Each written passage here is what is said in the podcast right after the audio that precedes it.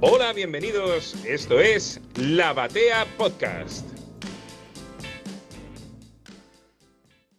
Vuelve Generación Perfil. Hoy vuelve también mi compañero en esta aventura que se va haciendo larga, que va juntando tal vez demasiados capítulos, más de lo que nos gustaría, puede ser. Bueno, quedan dos episodios nada más de Generación Perfil y hoy, como pudieron ver en el título, vamos a tratar las grandes historias que nos quedan pendientes, la adaptación de Batman Vuelve y el evento Invasión. Como les anticipaba, estoy nuevamente bienvenido a la Argentina, el doctor Hugo Drago. ¿Cómo andás? Desde mañana, ¿cómo andás? Me dejaste en los tejados, en el otro, y no me viniste a buscar nunca. Eh, no sé, tuve que irme a otro país para refugiarme y por suerte he podido volver. Pero vi que te fuiste con otra gente, no sé, esta pareja no va a funcionar de esta forma. No sería la primera vez que rompa una pareja por mis comportamientos erráticos. Así que eso es, para, otra historia. Para lo, hablaré con mi abogado y dividiremos los, capítulos.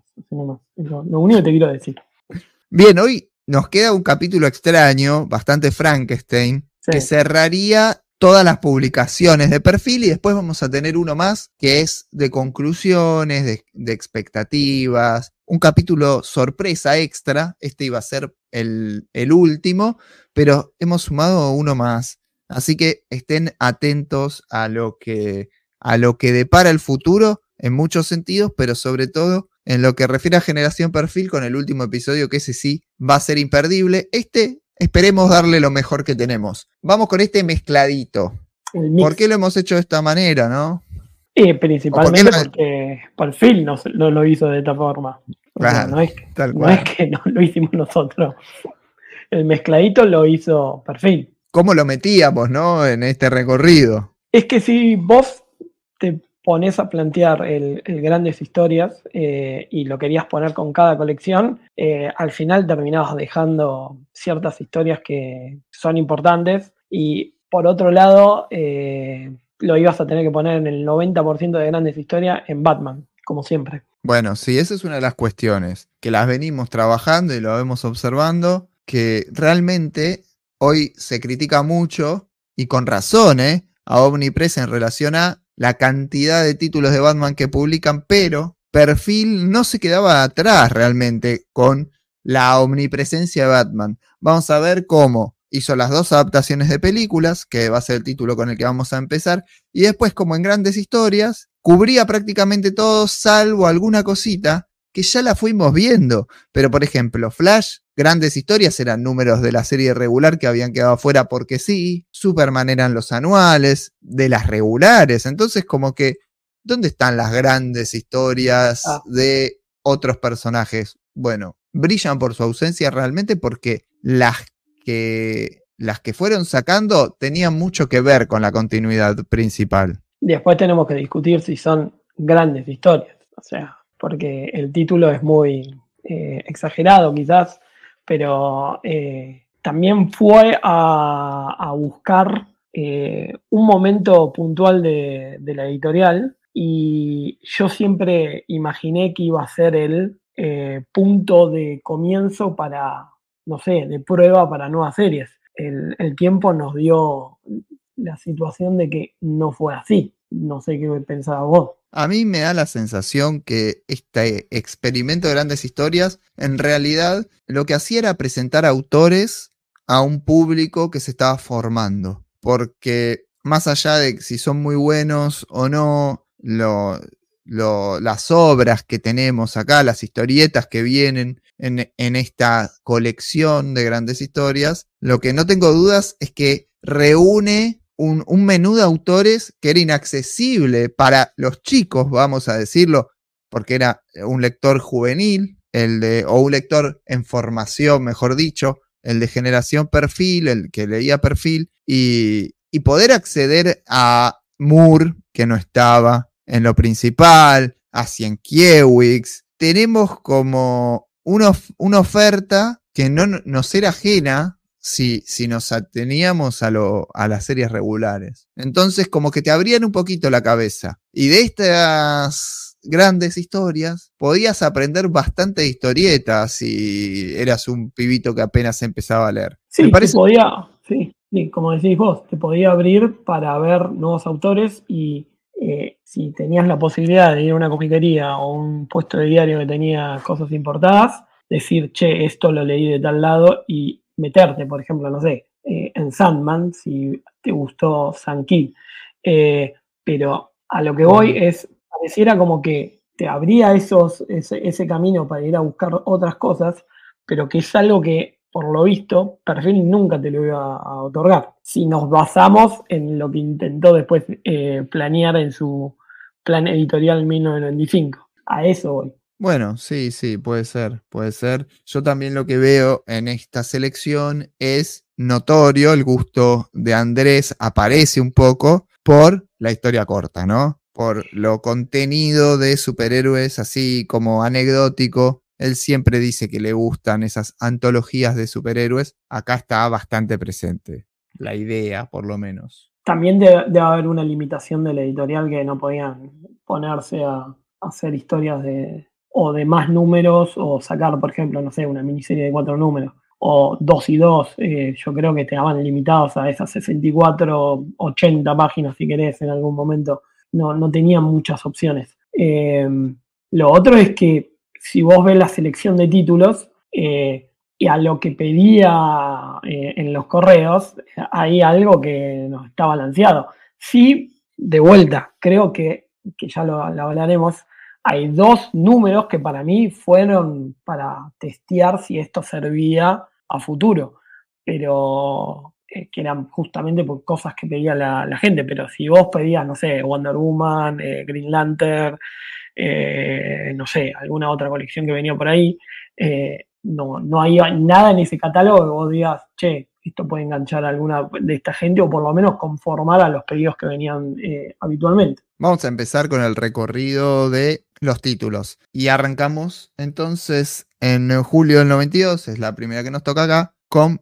eh, Batman Vuelve, Batman Returns, eh, que salió bastante eh, cercana a la película, prácticamente coincidente con el lanzamiento estadounidense. Sí, porque acá también se estrenó más o menos para la misma época.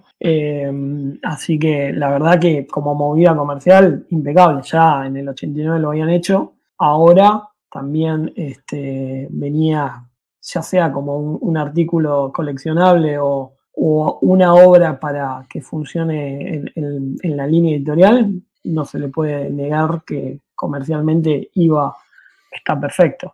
Eh, en lo personal, a mí me gusta más la, adaptación del 89.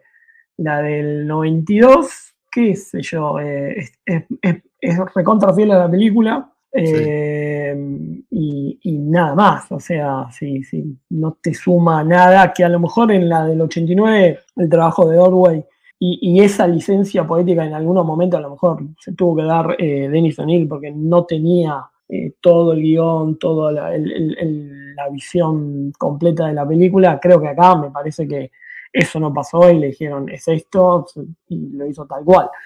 y a nivel de dibujo, eh, Odwell por lo menos eh, tenía mucho más presencia acá, se nota mucho la tinta de García López para mí. Eh, y bueno, eh, sumemos un capítulo más a las necrológicas porque el dibujante Steve Irwin murió hace un mes, ¿no? Mariano, enseñóse en racha nosotros dos. Steve Irwin, a quien no conocíamos, pero a partir de este momento, como se murió, vamos a al mirarlo, fanáticos, fanáticos de la primera hora, eh, dibujante, bueno, como bien dijiste, conocido por, por haber llevado adelante la, colección de Checkmate, eh, algunos capítulos de New, de New Gods, New Gods, New Dogs había dicho, Gunfire, Gunfire, una serie muy recordada, muy, recordada, varios de Deathstroke, de la regular de Deathstroke, así que eh, lo vamos a extrañar a nuestro ídolo ahora, porque se murió, entonces es ídolo Steve Erwin. Momento jardín de paz del episodio. Eh, en nuestros servicios te hacemos un podcast de dedicatoria después de enterrarte, así que Steve, no, Serás no serás olvidado. Momento Jardín de Paz o Columba, porque tienen el logo más o menos parecido. Y si al comiquero que fallece lo envolvemos, le hacemos un sudario de originales de Columba que dicen que sobran y que están en mal estado, así que. Y, que me imagino que los de, los de Steve deben estar baratos, así que podemos. No, sí, sí, lo podemos enterrar en un sudario de sus originales a Steve Irwin, a quien nunca conocimos, pero ahora admiramos profundamente. Esta, a mi gusto, Batman Vuelve siempre fue como la película que me choqueó. Eh, la, del 89 no la asociaba mucho al Batman que yo conocía para aquel momento, que era el de Adam West y algún cómic nada más. Y el de Vuelve como que lo siento un poco más con mi Wookiee que el de, el de la primera película. No me preguntes por qué, es una sensación. Me impactó muchísimo más, por supuesto que, que la presencia de, de un elenco de dos villanos con una, con una Catwoman a cargo de Michelle Pfeiffer alucinante y ni hablar de Danny DeVito como el pingüino hicieron que, que realmente me, me, generaba muchísimo impacto esta película en su momento. Así que eh, cuando salió la adaptación me volví loco. Porque me en Columba, ahora vuelvo a mencionarla, salía mucha adaptación de película. ¿Por qué? Porque uno no, no tenía en la plataforma a los dos meses la película para volverla a ver, para que salga en un cassette, pasaba un año, seis meses, nueve meses, sí, andás a ver. Era totalmente aleatorio, pero por lo menos seis meses. Entonces, tener el cómic de la película que habías visto era muy importante como para aprenderte cada cuadro y esta encima, como vos bien dijiste, la, la seguía fielmente, ¿no? no cambiaba prácticamente nada en esa adaptación. Entonces, realmente sí me, me generaba mucho, mucho placer repasar lo que había visto en cine. Después, bueno, cuando, cuando salió finalmente en VHS, ver, ver la película en casa con el cómic en mano ya era el doble placer, una, una adaptación que realmente disfruté mucho. Vos esta no la pudiste ver en cine tampoco. Sí, esta la vi en cine. La del 89 no, esta sí. Sí, me llevaban, me llevaban de a ver cualquier cosa de pendejo. La verdad es que ah. eh, tenía tíos jóvenes que, que siempre se coparon con, ese tipo de cosas. Porque a mí eh, me llevaron al Rivera Indarte, fuimos con mi hermano, mi mamá y un, amigo de la familia, y no nos dejaron entrar porque mi hermano y el amigo de la familia eran menores, así que terminé viendo La Bella y la Bestia. Ah, bien. Exactamente, al día de hoy, por eso, imagínate que salí de ahí y justo estaba la adaptación en el, en el kiosco, así que la pude disfrutar imaginándome las voces y todo ese tipo de cosas, porque adentro mío tenía Lumière cantando. La puta madre. Lumière, que gracias a Ian Gutiérrez, hoy es Firestone. Eh, fuego nuclear, fuego nuclear, fuego nuclear. Espectacular. Bueno, también pasamos de la adaptación a la primera de las grandes historias y empieza a lo grande. Para, hay gente que la discute, hay gente que la discute. No, no se discute. Está bien, yo lo entiendo a porque Moore te puede decir, mira, esto yo lo hice mientras cagaba y en 15 minutos y saqué esto. No me importó hacerlo, lo hice así nomás. sí, todo eso. Está bien, yo también, sí. Yo conozco la libertad, yo conozco lo que son los procesos militares. Así habla Moore, habla como Calamaro. si Moore fuese argentino, hablaría como Calamaro. Polémico. Polémico. Bueno, pero por lo menos Moore escribe mejor que Calamaro porque Calamaro. Sí, sin dudas. Sí, Pocas, en eh, pocas palabras. Listo. Pero eh, para mí, es, primero es la forma de arrancar una nueva colección llamada Grandes Historias, arrancarlo con la broma asesina o el chiste mortal, como quería ponerle Andrés, es en arrancar con todo, o sea, con la fanfaria, o sea, es impresionante.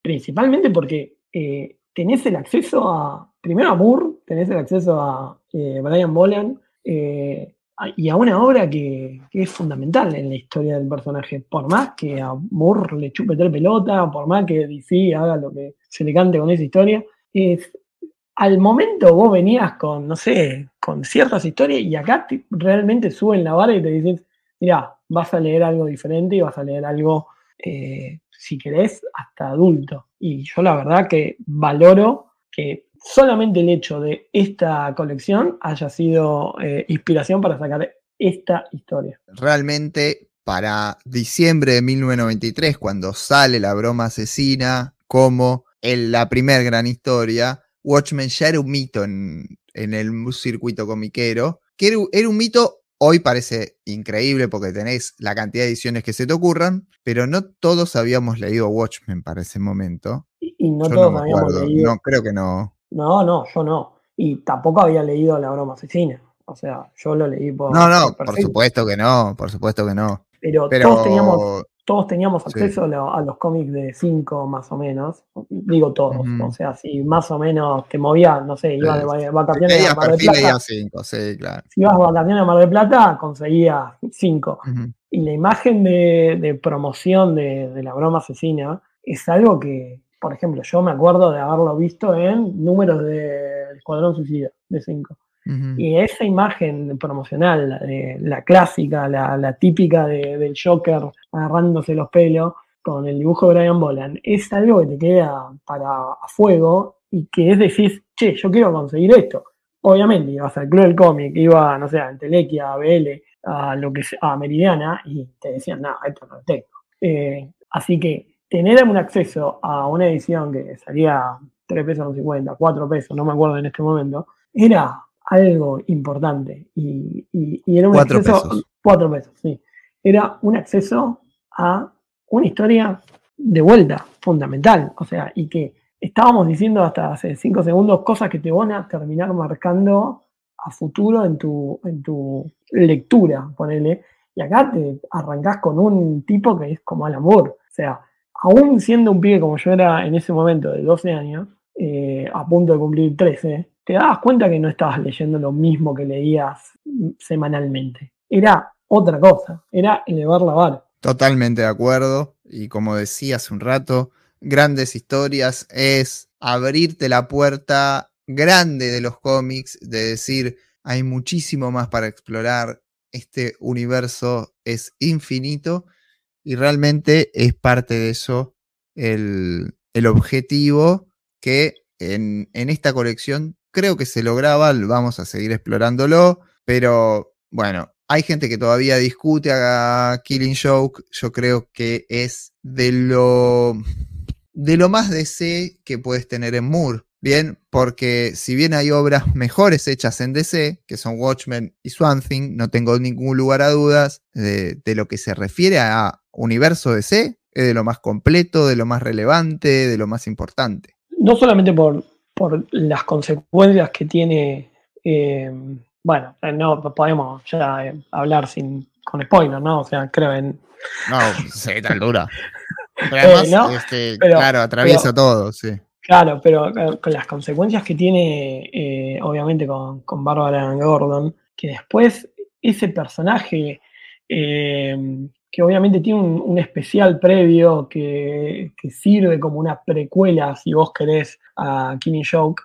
Eh, ese, ese personaje, cómo lo agarra Ostrander y Kim Yell y, lo, transforma, lo recontra transforma en, el Escuadrón Suicida, eh, para mí es, es, como todo un camino que va del mismo de la misma mano, o sea, de vuelta vos agarrás, tenés un tipo como Moore y después vas a pasar a un tipo como Strander que también está haciendo otra cosa diferente en ese momento.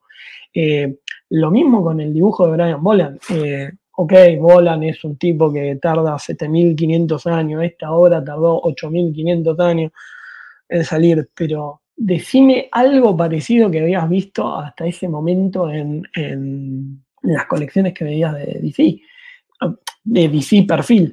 Eh, era una cosa totalmente diferente y que abrumadora a nivel de lo, tanto de lo visual, en, el color, en la narrativa y eh, de vuelta. Yo entiendo que el propio autor te diga, mirá, es una obra menor, pero es una obra que es el acceso, creo que primero que vos vas a tener a, a Moore, porque antes que le haga Watchman quizás leas esto, y después a lo mejor te permite poder leer cosas más complejas como obviamente Watchman, Swansea, o lo mismo, por ejemplo, no sé, eh, eh, la historia final que hace de Superman. El tipo te está dando un recuento que si vos me preguntás, yo creo que Moore disfruta más eso que lo que hizo en Killing Joke. Pero al mismo tiempo para mí es algo que en ese momento marcó el tono a generaciones futuras de lo que verías en la colección de, Batman. Pasamos al segundo número de grandes historias, que es Noche de Resurrección, Batman 400, un número que había salido en el 86. Raro, porque esto es algo que cuando me hablan de la crisis ordenó a DC, sí, claro, sí, es verdad. No había año 1, no había red con alguno en Batman, pero ya la crisis había terminado y sale este especial, que vendría a ser, en algún punto, como una última gran historia, ¿no? De, Del Batman pre-crisis, todavía a mi criterio, por más que ya hubiese ocurrido. Sí, es un Batman pre-crisis. Y, junto a, no sé, Batman y los Outsiders, creo que es lo único que así, digamos, puede decir pre-crisis que publicó también DC. Eh, perfil, o sea, eh, de vuelta, si vos lo, comparás con lo que veías en la colección habitual, era otro Batman, era otro tipo de interacción y hasta los mismos villanos, como los veías, eran pre-crisis. Creo que en el momento, la mayoría que éramos chicos, no nos dábamos cuenta de eso. Eh, pero eh, con el transcurrir, digamos, de los años, te dabas cuenta que era otro tipo de personaje. O sea, la dinámica que que vos ves con los distintos personajes, o sea, ya desde, no sé, de Julia eh, Pennyworth o Vicky Vale, era algo que no veías habitualmente en los, en, los cómics de perfil habitualmente. Y eso que tenías una continuidad, digamos, eh, ya marcada, como habían hablado ustedes, o sea, contando con, con Batman como detective. Vamos a tener en Noche de Resurrección el guion de Dumonge sí. y una selección digna de, de ganar un mundial en, materia de dibujantes, voy a tirar, voy a hacerlo rápido. Steve Lightly, George Pérez, Paris Cullen, Bill Sinkiewicz, Art Adams, Tom Sutton, Steve Aloha, Joe Kubert, Ken Stacy, Rick Leonardi, Brian Boland y John Byrne. Tranqui, tranqui. Sí, y el, único que desentona es Steve Layaloja, después de todo lo demás. Eh, no, sé, a, mí me gusta, a mí me gusta. Lo inventaron porque es amigo de alguien, o faltó a alguien, porque después tiene un nivel altísimo todo lo demás. Eh, pero eh, impresionante. Eh, también. La verdad es que sí, De vuelta es lo mismo el que guion, El guion, flojaro. El guion es, la precuela de, Nightfall, pero la, realidad es que es, es, el acceso a conocer un montón, un montón de artistas que hasta ese momento vos no conocías. está bien, conocías a. Yo conocía a Steve Lighting por lección. Eh, George Pérez lo conocía, ponerle por Crisis, por los Titanes, pero Bill Sinkiewicz, o sea, tener el contacto de ese. Art Adams. obviamente, pero te deformaba, Joe Cooper, te deformaba el cerebro ver a, Bill Sinkiewicz, ya con la tapa y con, lo que hace. bueno, la portada, vamos a decir, perfil hizo de las suyas. Sí, bueno. Me parece que no, no se aprecia en todo su esplendor. bueno, pero bueno, ¿qué querés que te diga? Pero porque es perfil. Convertía cada portada, el perfil te convertía cada portada hermosa de DC en una camiseta del ascenso. bueno. Ese es el criterio estético portadístico de perfil. Bueno, pero también tenemos que pensar que. Del ascenso. El, el, el Draw y el Photoshop estaban en su versión 1. O sea, también pensemos ahora, lo estamos viendo. Claro, andar a pedirle a, las fuentes a DC en ese momento, no había. O sea, me, hacían lo que podían. te, mandaba, te mandaba el tupper que se había llevado a la casa si le pedía la fuente. Claro, claro. Y después también tenías que ver qué diseñador estaba ahí. O sea, tenía que diseñar revista noticias y esto tampoco le iban a poner tanto, tanto empeño. Pero eh, yo si soy sincero, o sea, en ese momento hay un montón de cosas que, no, no, te importaban. Eh, pero de vuelta, tenías una tapa de Sinkiewicz pintada, o sea, vos ah, venías acostumbrado a otra cosa, no, no habías visto eso. O sea, eh, de vuelta, como decís vos, la historia quizás es una historia genérica, obviamente con, un villano atrás que organiza, digamos, toda esa fuga de villanos eh, de Arkham, y que, pero en ese momento, o sea, tener el acceso a todos esos artistas para mí es un lujo. Y al día de hoy sigue siendo, digamos, un número que hasta hace unos tiempos en las comiquerías constantemente lo, lo ponían en venta porque no solamente por el recuerdo de, perfil, sino que creo que a nivel, digamos, historia del personaje sigue siendo una, parte importante. Vamos a poner bandoneón de fondo. Un pibe de hoy te agarra esto en el medio de lo que era perfil y te putea. Puede ser, puede ser. Primero no te lo compra, porque dice, ah, no, no, no tiene nada que ver con lo que vengo leyendo. Y segundo, te putea porque es antiguo. A nosotros nos rompía la cabeza. Nos rompía la cabeza decir, ¿y estos personajes dónde salen? ¿Por qué esto? ¿Por qué lo otro? Eh, el superhéroe generaba ambición por conocer más, no constricción porque es demasiado amplio el mundo. Cuando juegan al Minecraft no se preguntan eso. Yo, hay algo que se rompió que no termino de entender qué es, pero esto a nosotros nos generaba ambición de leer, de ampliar ese universo, de meternos de lleno, de agarrar y aventurarnos. Te van a putear diciendo eh, por qué tenés tantos eh, dibujantes porque no lo dibuja todo, no sé, George Pérez, por ejemplo, o Steve Lightel, que es el primero, o John Byrne, o sea, el que sea.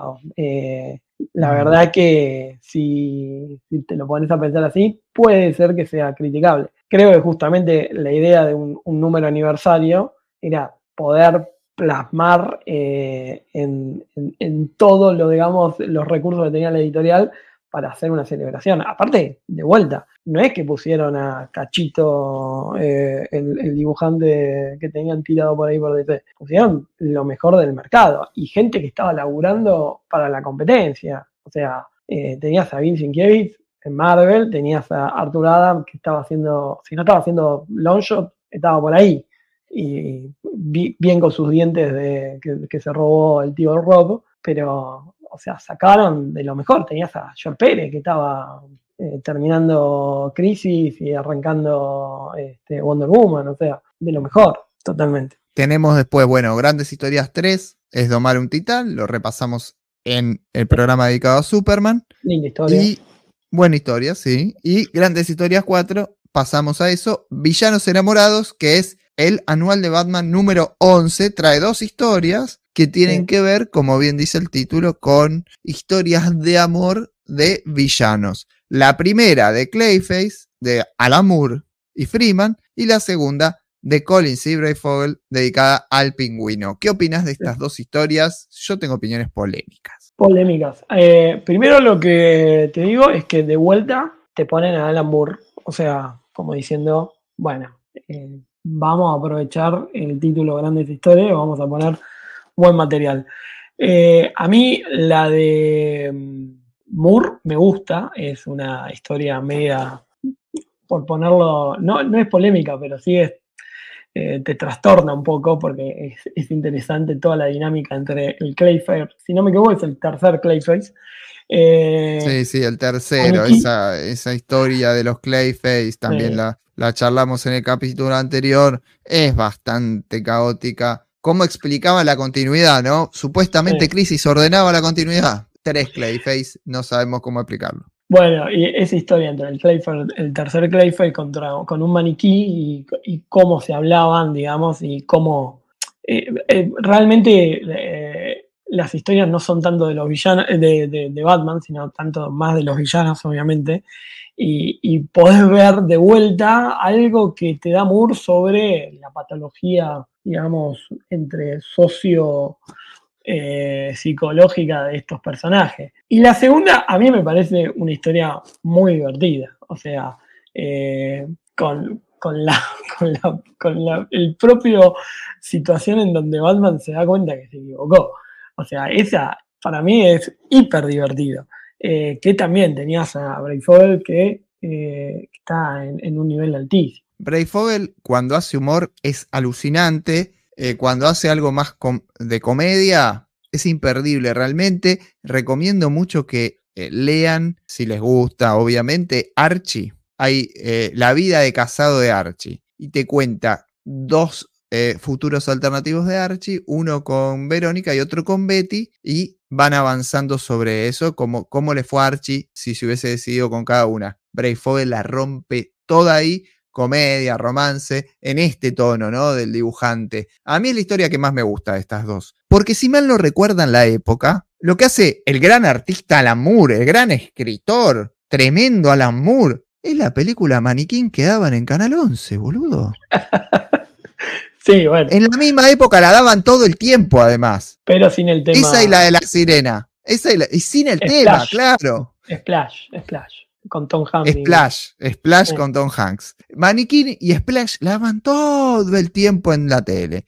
Y sale este cómic con Batman y Clayface. ¿Qué poronga me importa que se enamore de un maniquín, flaco? Yo tenía ocho años, ¿no? Obviamente que para mí era un embole esto, en este contexto. Claro. Hoy te la explico como hubo. No, Alan Moore quiere contar cómo la patología. No, mete maniquín. Bueno, Me gusta si- de estas dos la de pingüino. está bien, pero quizás en el momento también la del pingüino tampoco te terminaba de cerrar. Porque era la historia No, de. un en el momento no. En el momento. Eh, bueno, no, vamos, pero está- era, era gracioso. No, pero era gracioso en la dinámica eh, comédica. A mí Batman y la comedia no me disgustaba, pero porque Adam West. Entonces, el pero- tonito iba. Tenía que ver con mi pingüino. Yo ya tenía, viste, ya era así de jodido. No, este Pero- es mi pingüino. Yo me acuerdo que cuando lo compré en su momento, no, no me terminó de cerrar ninguna de las dos historias. Eh, con los años eh, Ah, valoré, digamos, lo que, lo que estaban tratando de hacer, que era obviamente algo diferente. De vuelta, es Moore jugando, digamos, en, en ese juego eh, que te podía llegar a plantear lo mismo en, King Joke, si querés. Y el, eh, si no me equivoco, es eh, Collins, el, el- el de, Sí, el de la otra el de pingüino. que también es un tipo que, que labura ese, ese tipo de, de historias con, más humorísticas. Así que Sí, las valoro, digamos, en, en ese sentido. en ese Ah, punto de vista.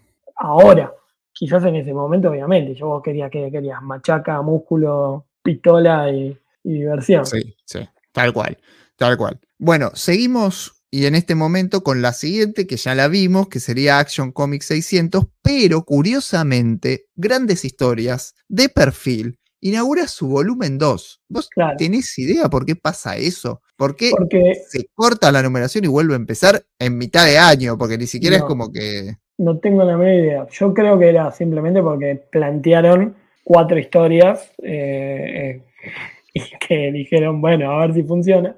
Lo que nunca entendí es por qué plantear Grandes Historias 2. Eh, podrían haber hecho, hecho Grandes Historias 5, o sea, el número 5. Pero la verdad, en su momento, de vuelta, no. Para mí fue como una continuidad, o sea, nunca lo pensé como un segundo volumen. No sé por qué. Es más, si te pones a pensar, tardaron, no sé, tres meses o cuatro meses para sacar el, el- el- de vuelta el segundo volumen. Son exactamente tres meses. eh, termina el primer volumen en marzo y el segundo arranca en, en junio. No, no sé si es porque no tenían más eh, material y dijeron, bueno, lo discontinuamos tanto tiempo que empezamos con un segundo volumen. La verdad es que no, no encontré ninguna explicación, ni la han dado en ningún momento. Pero bueno, llegamos al segundo volumen, Action Comics 600, ya lo repasamos porque es esta historia. Sí, que sí. se matan a los besos Superman y Wonder Woman, ¿viste? Con Ah, no se Chabolda. mata de los besos, es un beso solo, Ah, largo. Mentira, señor. Un beso solo. Largo, Después, largo y duro, viagrante. Está bien, está bien, está bien. Empaquetante, diría, diría Ian, ¿no? Ese, ese Sí. calzón mostraría todo después de Sí. esto.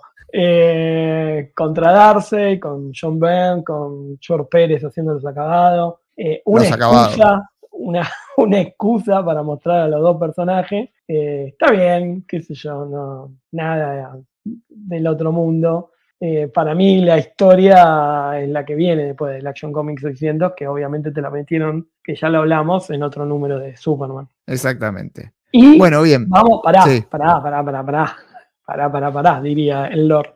Eh, estabas hablando de los, eh, de los amorfos de, de las tapas de perfil. Acá vos sabés No. que la tapa de Action Comics 600 es eh, un- una imitación a las típicas tapas que hacen, hacían en distintos, tanto en Action Comics, con los di- distintos paneles. Bueno, acá ponen el pin-up que aparece al principio con eh, eh, Superman y Wonder Woman y ya, bueno, qué sé yo, inventada como tendría que ser eh, bien a la estudia perfilística. Pero bien, bueno, ahora seguimos entonces con lo que nos toca centralmente hoy, que son las que no hemos explorado, Y es lo peor de Gotham City, que sería el especial de Secret Origins dedicado a los villanos de Gotham. Sí, sí. Para mí esta es zarpada en buena, ya adelanto. Todas, todas, todas son zarpadas en buena. Para mí son todas zarpadas en buena, sí, disfruté mucho todas. Además, vamos a tener ahora a Neil Gaiman, o Sí. Y Hoffman, que es un gran dibujante poco conocido acá en Argentina, ante todo por Kevin Nolan. Mike Hoffman hace monstruos, es animal. Busquen lo que hace en otros, en otras latitudes historietísticas, porque es animal total. Y después Alan Grant con San. O sea, estamos como entrando en la cosa fina acá. ¿A vos cuál no te gusta? Porque cuenta la historia de origen de Pingüino, Sí. de Dos Caras y de Acertijo. A mí la que no me termina de cerrar es la de. Bueno, arranquemos porque la tercera con Mike Paurek eh, me parece un espanto. Paurek, ya qué querés que te diga, no, lo- nunca me lo voy a bancar. No, Eh, no, puedo creer, no puedo creer. Sí. eh, está muy vinculada con Año 3. Para mí está justamente. Sí, obvio. va, por, va camino a la mano, o sea, están vinculadas. Eh, la del acertijo a mí, mm, o sea, artísticamente, o sea, a nivel dibujo me gusta, es una cosa diferente, pero qué sé yo, no, Me no me termina. No me, Me gusta termina gráficamente, la historia Sí. como mue- Bueno, pero la primera es una historia del recontra carajo, o sea, es buenísima, la del el pingüino. O sea, Sí. es, es, primero, San Kid está a un nivel altísimo, eh, que de vuelta, si vos estás empapado en ese momento, salís corriendo a tratar de decir qué hay más de este tipo. Y la verdad, a mí me pasó eso en ese momento. Porque Zarpado. tiene unos recursos que, que, ah, que son impresionantes. Eh, la historia, de vuelta, es una historia de bullying y todo lo que vos quieras decir, pero eh, a mí personalmente me gustó. Después la historia del trasfondo que, que te van contando, que va vinculando eh, los, los- las distintas historias con el periodista y la búsqueda de hacer un especial, eh, bleh, qué sé yo. Ya Muy sabías que al-. Es muy Giffen eso para Sí, mí. ya sabías que el Como final, riéndose de todo, eh, ¿viste? ya sabías que el final, digamos, por dónde iba a venir. Eh, pero Para, para, vos dijiste Sí. Mike Parrot o Pat Broderick. Pat Broderick, Pat Broderick, no. ah, ok, no, no. escuché como el orto. Ah, ok, Sí, sí, Pat Broderick sigue sin gustarme. Puede ser que me haya equivocado yo, así que sí. No, no, es la desgracia esa que, que vimos en, en año 3. Eh, sí, no, nu- nunca me gustó, ¿qué querés que te diga? Pero hay gente que, que le gusta, qué sé yo, sí. Sí. No, no, nu- nunca, nunca entró en mi, en mi No, no, no, está bien, está bien, está bien. Entonces, que, eh, me había quedado ahí resonando un poco la, la diferencia. No, no, no, el otro no, el otro era un capo. Dios lo tenga la gloria, otro más. Sí, también que se fue, se fue, ese fue, fue rápido. O sea, No es culpa, No. ese no es culpa nuestra, ese no más abocado. vamos. Esa es pesada no herencia. Claro, o sea, Ya para antes. cuando, ya cuando, para cuando estaban leyendo Batman Adventure, ya se había ido. Claro, bueno, por eso. Bueno, ni- Bien, para mí es una, una muy interesante historia, eh, eh, de, una muy interesante, grandes historias, por esto Sí. también de traerte a San Kid, ¿viste? Eh, Sí. ¿Qué onda este tipo? ¿Qué hace? ¿Quién es? Eh, es esa, esa formación que hacía esta colección, me parece que otra vez está presente, otra vez vuelve a mostrarnos algo, pero acá tengo un caramelo negro A en ver. esta revista dime. que es el artículo de Rafa de la Iglesia, que realmente es una vergüenza, es una mancha que no se borra nunca más, porque se titula Kane, el creador, y Y hace un tributo a Bob Kane como si fuera el gran creador de Batman que Bob Kane dice que es. En ningún momento Rafa de la Iglesia menciona a Bill Finger, en ningún momento a Robinson, nada. Bueno, Historia pero- oficial 100%, eh, iba a decir una guarangada. eh, Cu- hace un- le hace un monumento a Bocane increíble, vergüenza histórica en esta colección de perfil. Por suerte, la generación perfil rápidamente aprendió que eso era una gran mentira, así que caramelo negro para la revista, ese artículo de Rafael Iglesias, que es de vergüenza realmente. Bueno, pero en ese momento creo que todos pensábamos lo mismo. O sea, que el creador era Kane. Yo no, No pensaba que- nada porque no, no- no me preguntaba quién carajo era el creador de nada. O sea, esa, esa clase de preguntas son bastante modernas Pero- y, y relacionadas a los IP, para mi Pero gusto, veías, ¿no? pero veías el cartelito que decía creado por Volcán. Sí, está bien, pero hacerle un artículo homenaje fuerte, Sí, sí. bueno, y después apareció en la película de Batman 89 también. Te decían, ah, ese es Bob Kane, un creador de Batman. Bill Finger no podía aparecer por cuestiones lógicas. No, no, Pero- obvio. Pero, pero raro, el artículo raro. No, no sé, Eh. sinceramente, yo era muy chico, no sé si para la época, porque eso es un saber popular casi en ese momento. Hoy está documentadísimo, en aquel momento no estaba tan documentado, pero hoy es muy cuestionable. Estamos eh, Hoy- analizando hoy las sí. cosas desde hoy, hoy es muy cuestionable ese Hoy es artículo. sí. Porque hoy decimos, no, porque perfil traía los artículos, que no sé qué. Mm, Bueno, pero también es cuestionable, si, si vamos a ser sinceros, es cuestionable en este número Batman decidiendo las pelotas. Pero bueno, eh, lo tenemos. Bueno, sí. Pero bueno, pero Bueno, vamos, vamos, vamos cosa, todas, Eso es otra cosa. el bar está en todo. si no, no. Pasamos a Grandes Historias, volumen 2, número 3, Teen Titans, que Date vendría a ser el anual 2, el anual, perdón, el anual 3 de eh, Eh, Secret Secret Origins. Origin. Date cuenta que acá te clavaron dos números de Secret Origin. que ya sabemos que Un es una colección que tanto a Rafa como a Andrés le gustaba mucho. ¿Qué onda? ¿A vos te gusta Secret Origins? Sí, me gusta. O sea, Para mí es muy, es muy importante de, de leer, tiene números muy flojos. Tiene Sí. cosas, historias muy flojas. A mí lo que me gusta más cuando dejan esa postura de un número Golden Age, un número eh, no Ujú. sé, moderno. Eh, cuando empiezan con la, con la dinámica, digamos, más moderna, a mí per- personalmente me gusta. Y después los, los anuales son muy buenos, los tres anuales para mí me parecen muy buenos. Eh, bien, sí. Este anual, a mí personalmente, en, en su momento, a mí me, me rompió la cabeza. De vuelta, es un anual con múltiples dibujantes contándote la historia de los Teen Titans hasta ese momento, que es, eh, si no me equivoco, 89-90.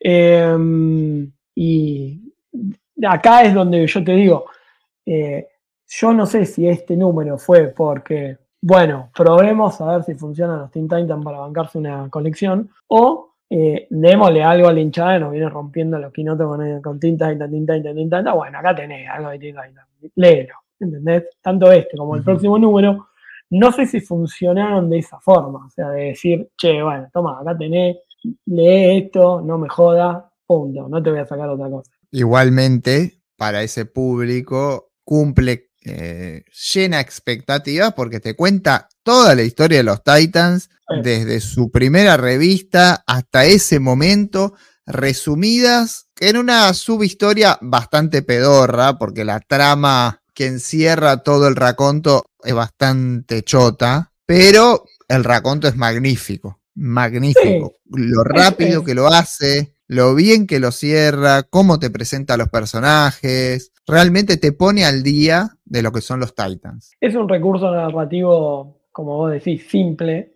eh, que en el momento quizás, de vuelta, eh, te podés quedar afuera de un montón de referencias porque no, no conocías nada de los Teen Titans. eh, y hoy podés decir, ah, bueno, mirá esto, esto y esto. Pero como paneo general del grupo, la verdad que está, está muy bueno y está muy bien, eh, digamos, eh, marcada cada etapa de, de los Teen Titans. O sea, si no leíste nada de los Teen Titans y, y querés, por ejemplo, guiarte por las notas de Fede en la Comiqueando, si vos lees este anual, las ves bien marcaditas. Eh, Ujú. y está bueno también la elección de los, dibujantes para cada época. Eh, qué sé yo, la verdad que dentro, a mí personalmente en su momento me gustó mucho y, en, y es algo que he releído, no sé, incontadas veces y hasta ahora, también hace poquito tiempo, también lo volví a leer y me sigue gustando, o sea, no, no qué sé yo, para, para el fan de Titans es- me parece que es un buen, eh, no sé si te puedo decir un buen inicio para que vos leas al personaje, porque a lo mejor,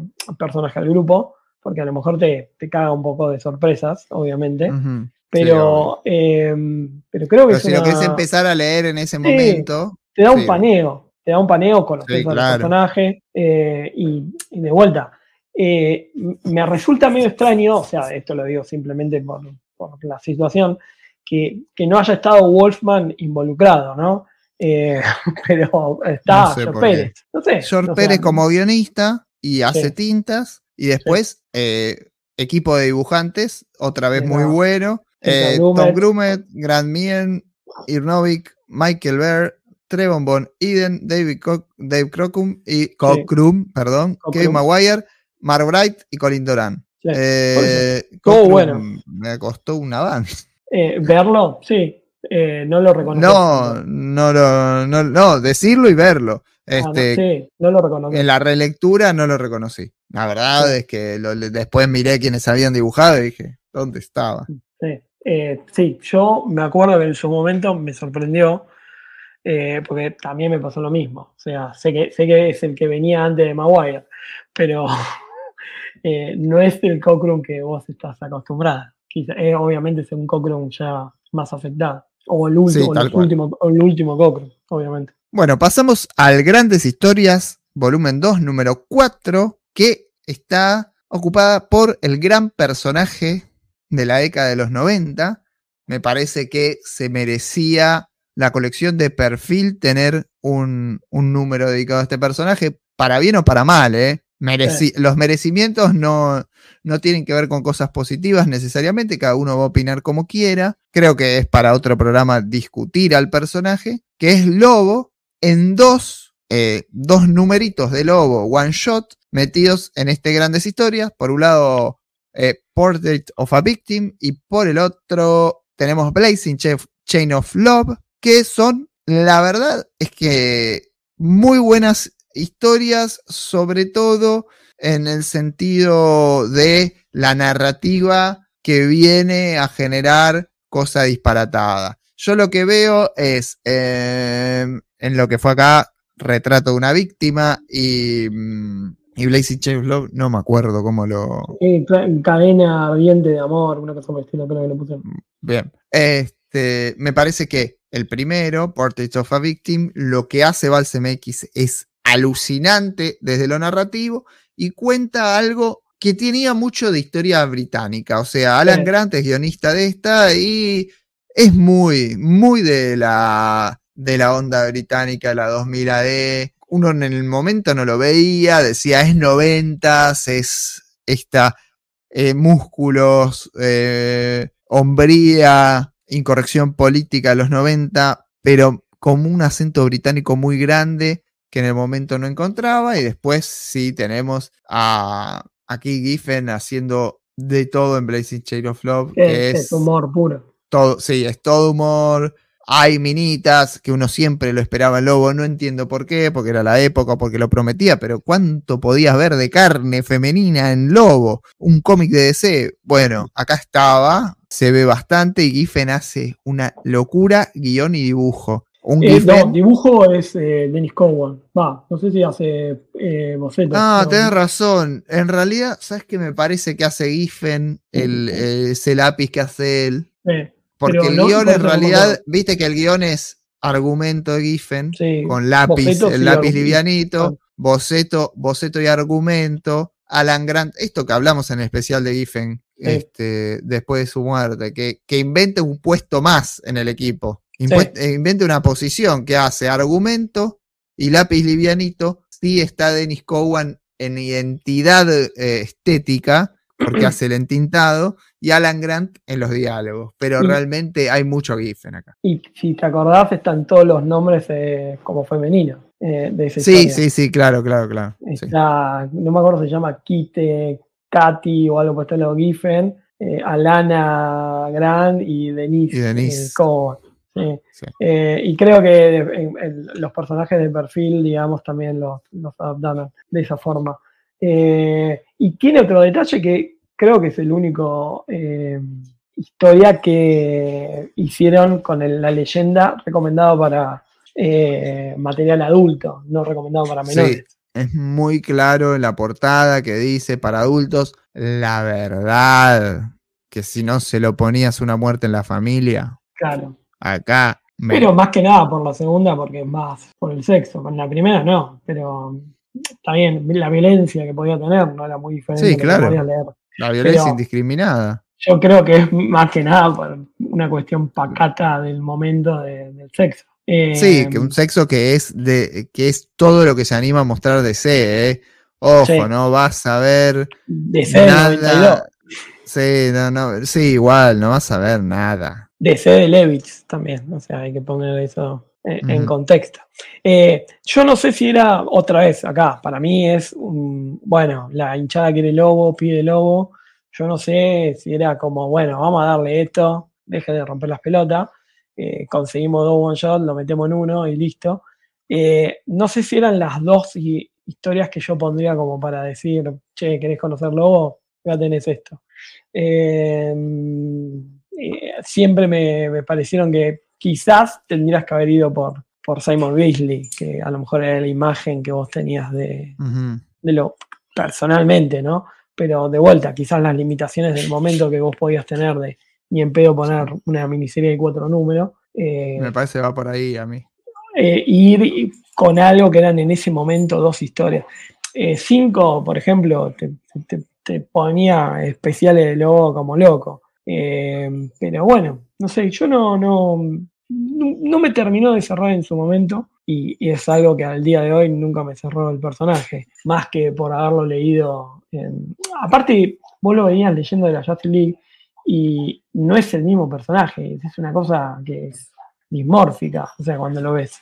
Em, pero sí, creo que si me hubieras dicho, no sé si son las dos historias que hubiera dicho yo para, para como presentación del personaje, pero creo que marcaba un hecho de que en los kioscos estaban, eh, estaba Cazador y si vos leías Cazador, veías esas influencias de este lobo. Tal cual, tal cual, porque además es expreso la, la referencia, ya lo hemos eh, escuchado a Jorge Lucas acá en el, programa contando cómo prácticamente encargan un lobo argentino cuando hacen con Cazador. Entonces estaba de moda, se hablaba del personaje. A mí me había llegado de cinco ya y me gustaba, lo disfrutaba, esa esta cosa de, la época, ¿no? De, buscar la incorrección política. Me, llamaba la atención, entonces, una pose muy rockera. Siempre, siempre me gustó. Obviamente que las historias son súper pasatistas.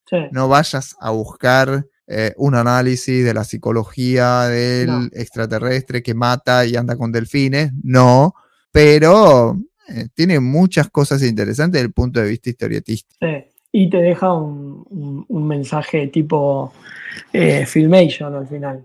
O sea, si te acordás. Que se lo dejamos para. No lo vamos a spoilear. no, no, que lo lean. Que lo lean. Bien, seguimos con eh, Grandes Historias, volumen 2, número 5. Esta vez la adaptación de película va adentro de la colección y es Batman, la máscara del fantasma, la adaptación de la película animada. ¿Y qué opinas? ¿La logra eh, transmitir el espíritu? ¿No logra? para mí eh, es buena adaptación, obviamente. aparte, es una colección que, primero que funcionaba muy bien para perfil, Segundo, que tenía un nivel muy alto.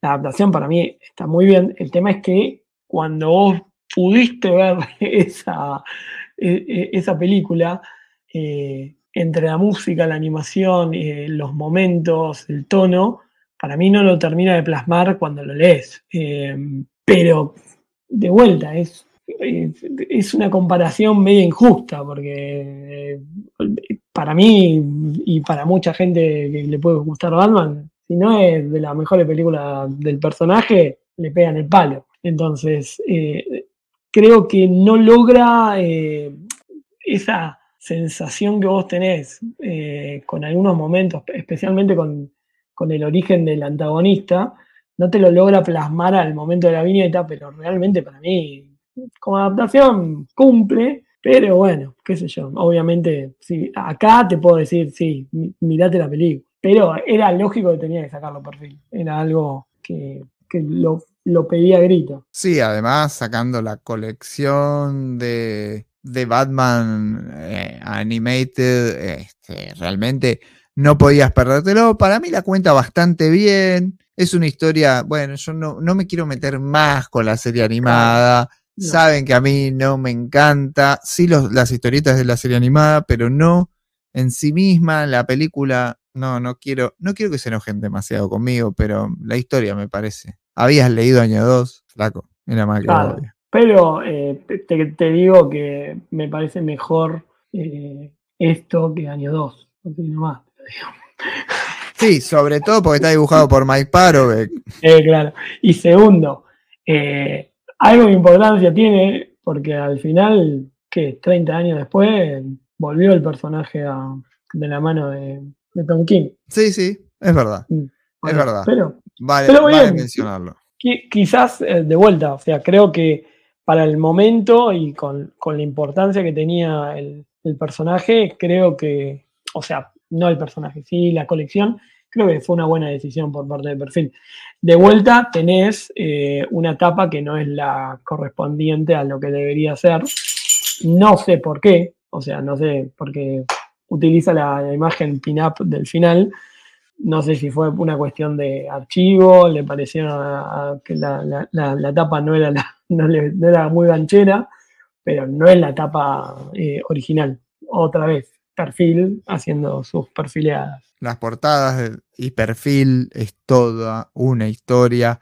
Si hay algo importante en los cómics, vendedor, atractivo, artístico, son las portadas y la generación perfil no logra disfrutar de ninguna de ellas. Bueno, vamos a pasar entonces a Grandes Historias volumen 2 y número 6, que es Batman, la seducción del revólver. Vaya si algo que todavía se encuentra vigente como discusión social, que es la tenencia de armas, la libre portación y cuáles podrían ser las consecuencias de ello. Una historia que a mí no me termina de cerrar, me parece que no, no le encuentran en profundidad, usan un par de golpes bajos, yo no, no, no disfruto del todo el guion de Ostrander. Sí, eh, Vincent Sciarrano me parece que hace un gran laburo artístico en esta historia. Sí. A mí, la, a mí personalmente en el momento la historia me encantó y hace poco lo conseguí y lo volví a releer y debo decir la verdad que la volví a disfrutar. Eh, no sé si es por el trasfondo de la historia de que un eh, empleado de DC, un editor, eh, perdió a un hijo por un tiroteo y Ostrander se conmovió y decidió hacer como digamos una historia. Pero si, si te tengo que decir algo como crítica, está mal que eh, vincules solamente a, una, a un grupo etario eh, los que son las bandas y los portadores de, de armas, que eso sí me parece Ujú. como, digamos, pero de vuelta, eh, la historia sucede, pareciera, o sea, sucede como en un barrio parecido al Bronx, eh, imagino por dónde van los tiros, o sea, vaya la, la- la referencia, pero mm, como, como mensaje no me parece mal, sí eh, es una historia del 93 y creo que nosotros, por más que lo leímos en el 94, no caías en la sensación hasta que pasó Columbine, ¿se entiende?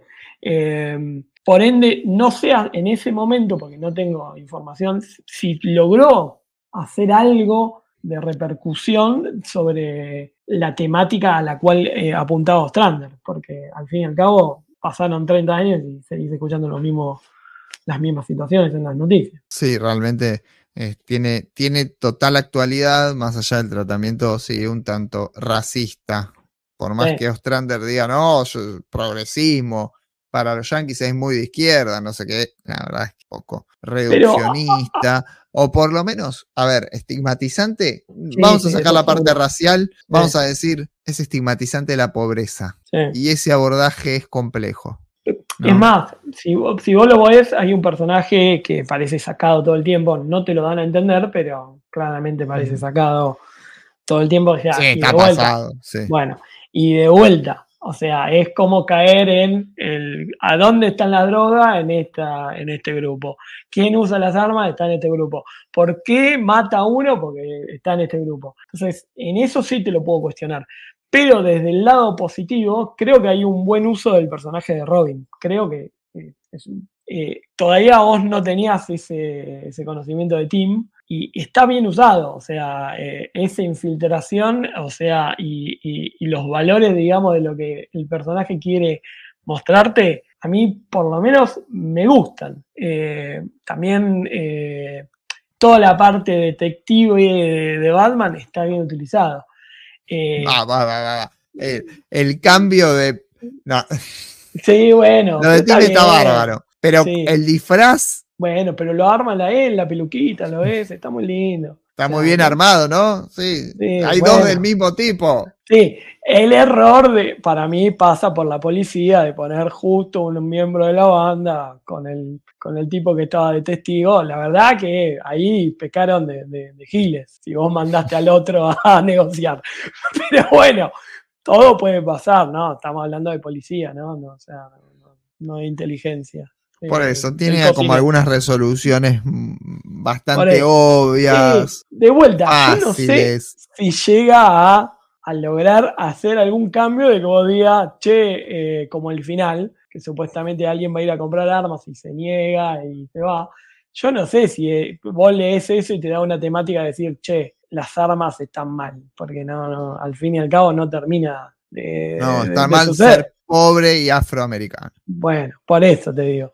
Eh, es más, eh, si vos te fijás, eh, en la otra que utiliza el arma es, supuestamente es una piba que es la hija de- del testigo, del traficante, es una piba blanca, rubiecita, y de vuelta. para ¿no? defenderse, para defenderse de, de De los Tim negros Drake. está bien usar. No, no, no, armas. no, pero de quién se va a defender es de Tim Drake. O sea, no se va a defender de los negros. Porque la mina ve que hay un tipo que lo está mirando y saca el chumbo para, para matarlo. O sea, eh, ni siquiera es para defenderse del grupo etario. O sea, se va a defender supuestamente de Tim Drake. Se la dan para defenderse del grupo etario y termina disparando al primero que se le cruza. Exactamente. Bueno, Terminada la disquisición respecto de la seducción del revólver, Seduction of the Gun, que realmente no, creo que sí, vamos a estar de acuerdo.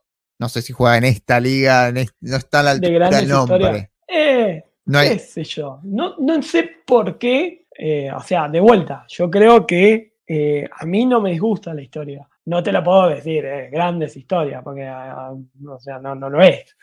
Pero mm, no, no me termina de cerrar cuál fue el- la utilización de este número cuando podrías haber a lo mejor editado otra cosa de Batman si querías. Pero bueno, qué sé yo, no sé. daba la cantidad de páginas. Eh, quizás eso, quizás no sé. O sea, no. One shot con cantidad de páginas suficiente. Le gustó, Chao, justo dale. vino, vino en el club de cómic, la leyeron y le gustó, qué sé yo, no sé. Ni idea. La verdad que ni idea. Bien, pasamos al, al que sería el séptimo número del volumen 2 de Grandes Historias. Y nos toca Batman Duelo. Sí. ¿A vos te gustó Es ese? el, es el anual de Legends of the Dark Knight. A mí Mm. me gusta, otra vez, volvemos a mm, presentemos a autores a este público. Sí. En este caso, no nos presentan un gran guion, No. no hay un gran laburo, o sea, no hay un gran laburo de ninguno de los dibujantes, eh, no, no es algo destacable eh, en el tiempo, y, y tampoco nos presentan más que Dan Spiegel, que es un autor clásico, no hay ninguna, ninguna introducción de un, de un autor, salvo Joe Quesada, que bueno, Quesada, sí. pero Eh, está bien, Mi- pero Quesada- Mignola, Mignola en la, en la tapa.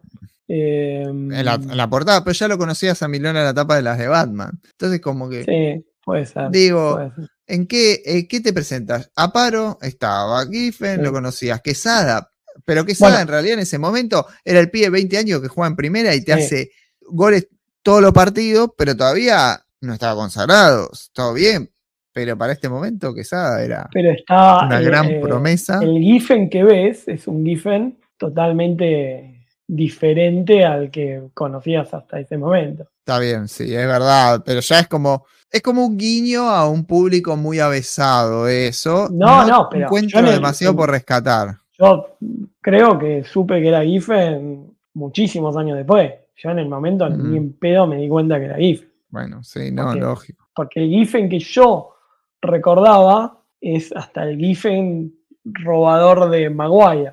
Imagínate. Ni siquiera es ese. No, para mí Este, la historia es como esas que, bueno, inventemos algo como para juntar todo esto, pero realmente no, más allá de esa esa comparación con el infierno de Dante al comienzo y después. Sí. La verdad es que. Sí le valoro, eh, uno siempre dice y uno escucha habitualmente, casi como diría Damián, meméticamente, que Batman es un personaje que se adapta a un montón de tonos, historias y bla, bla, bla, bla, bla. Y vos ves que hay una intención de, darle distintos géneros de historias y de tonos eh, al personaje, o sea, desde bélico, vampiro, ciencia, que te puede atraer por ese lado, pero eh, de vuelta, yo creo que eh, la gente pedía mucho Legend of the Dark Knight, eh, publica Legend of the Dark Knight.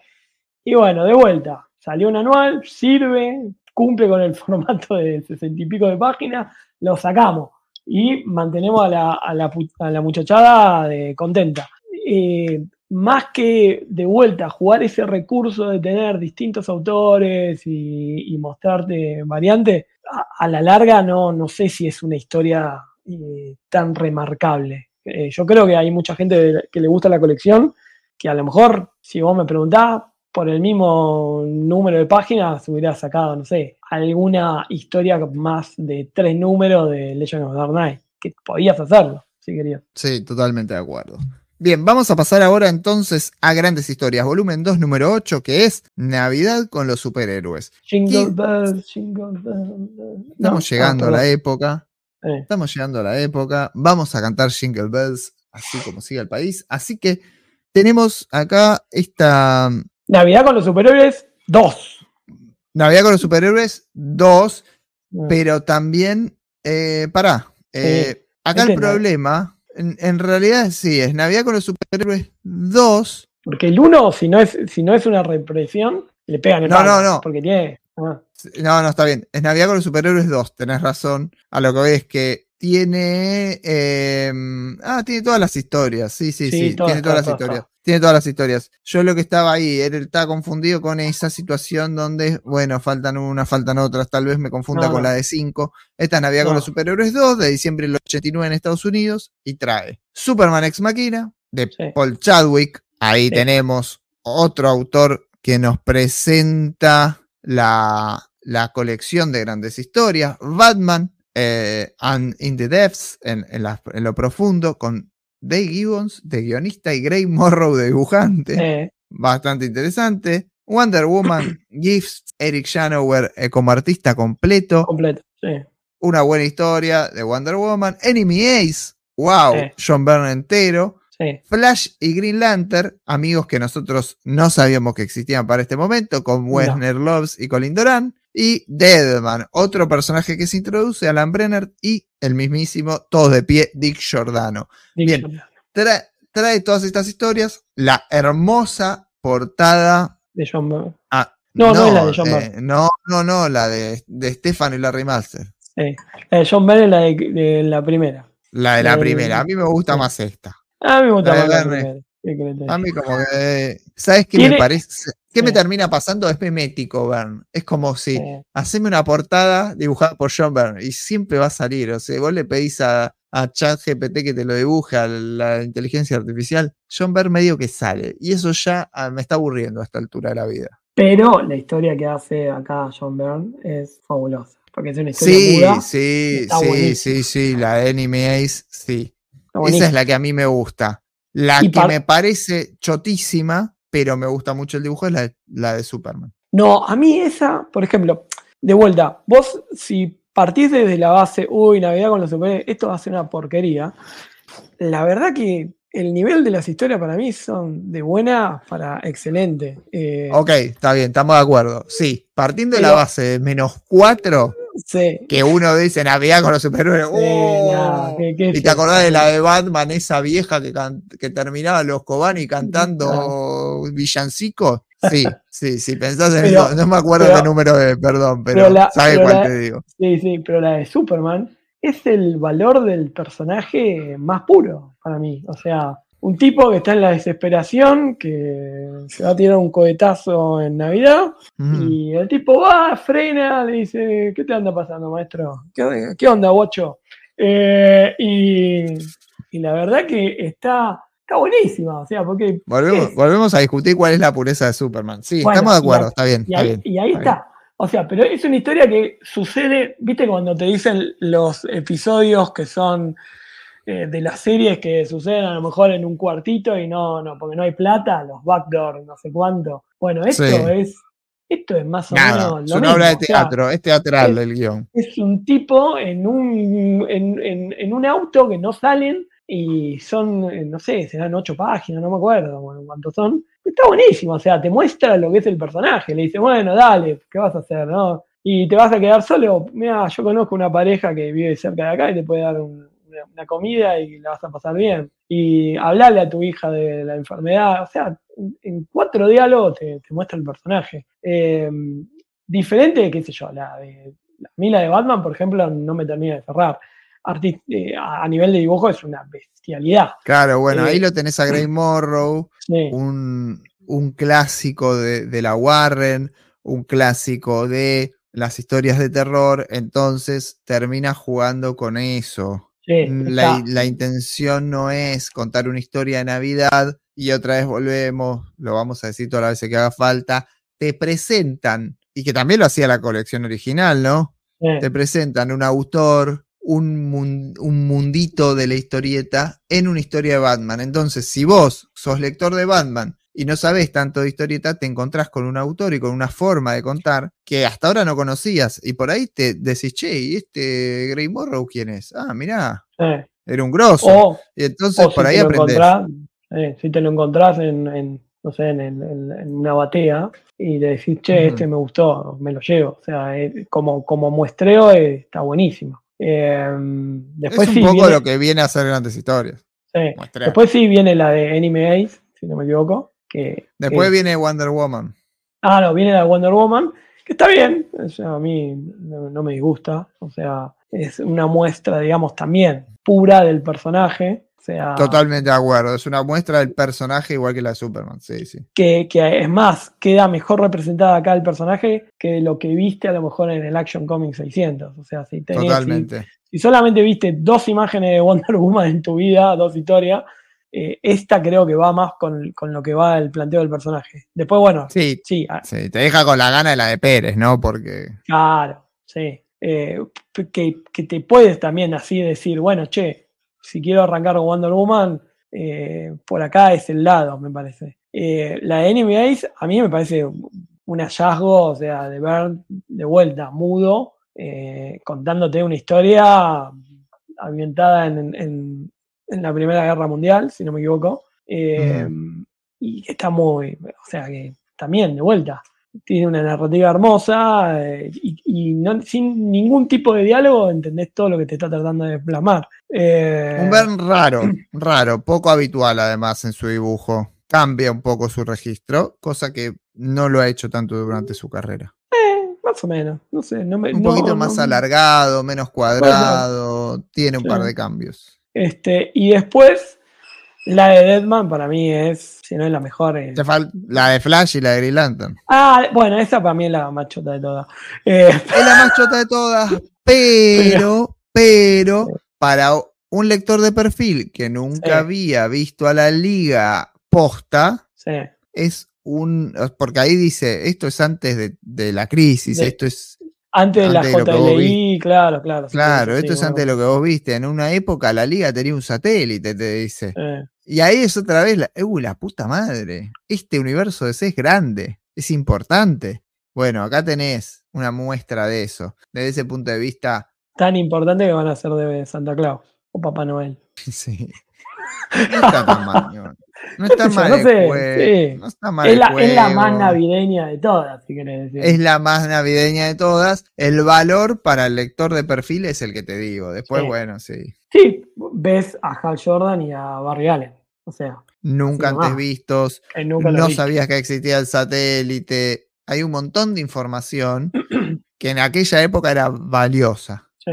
Y sí, Eh, el de la de Deadman es Impresionante. espectacular. Porque aparte juega, que no vamos a decirlo, o sea, simplemente léanlo si quieren, con, o- con otro personaje icónico de, de DC Comics.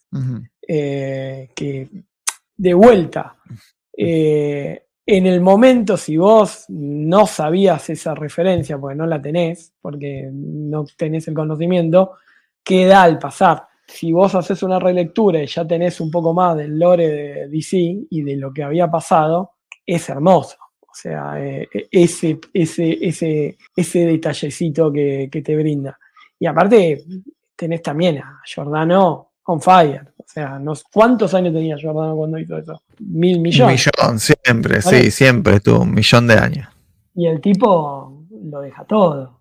¿Qué conocías vos de Giordano como Nada, no sabía quién era. Nada, por eso. Y, si lo viste, lo viste como entintador en, en Man of Steel, ¿entendés?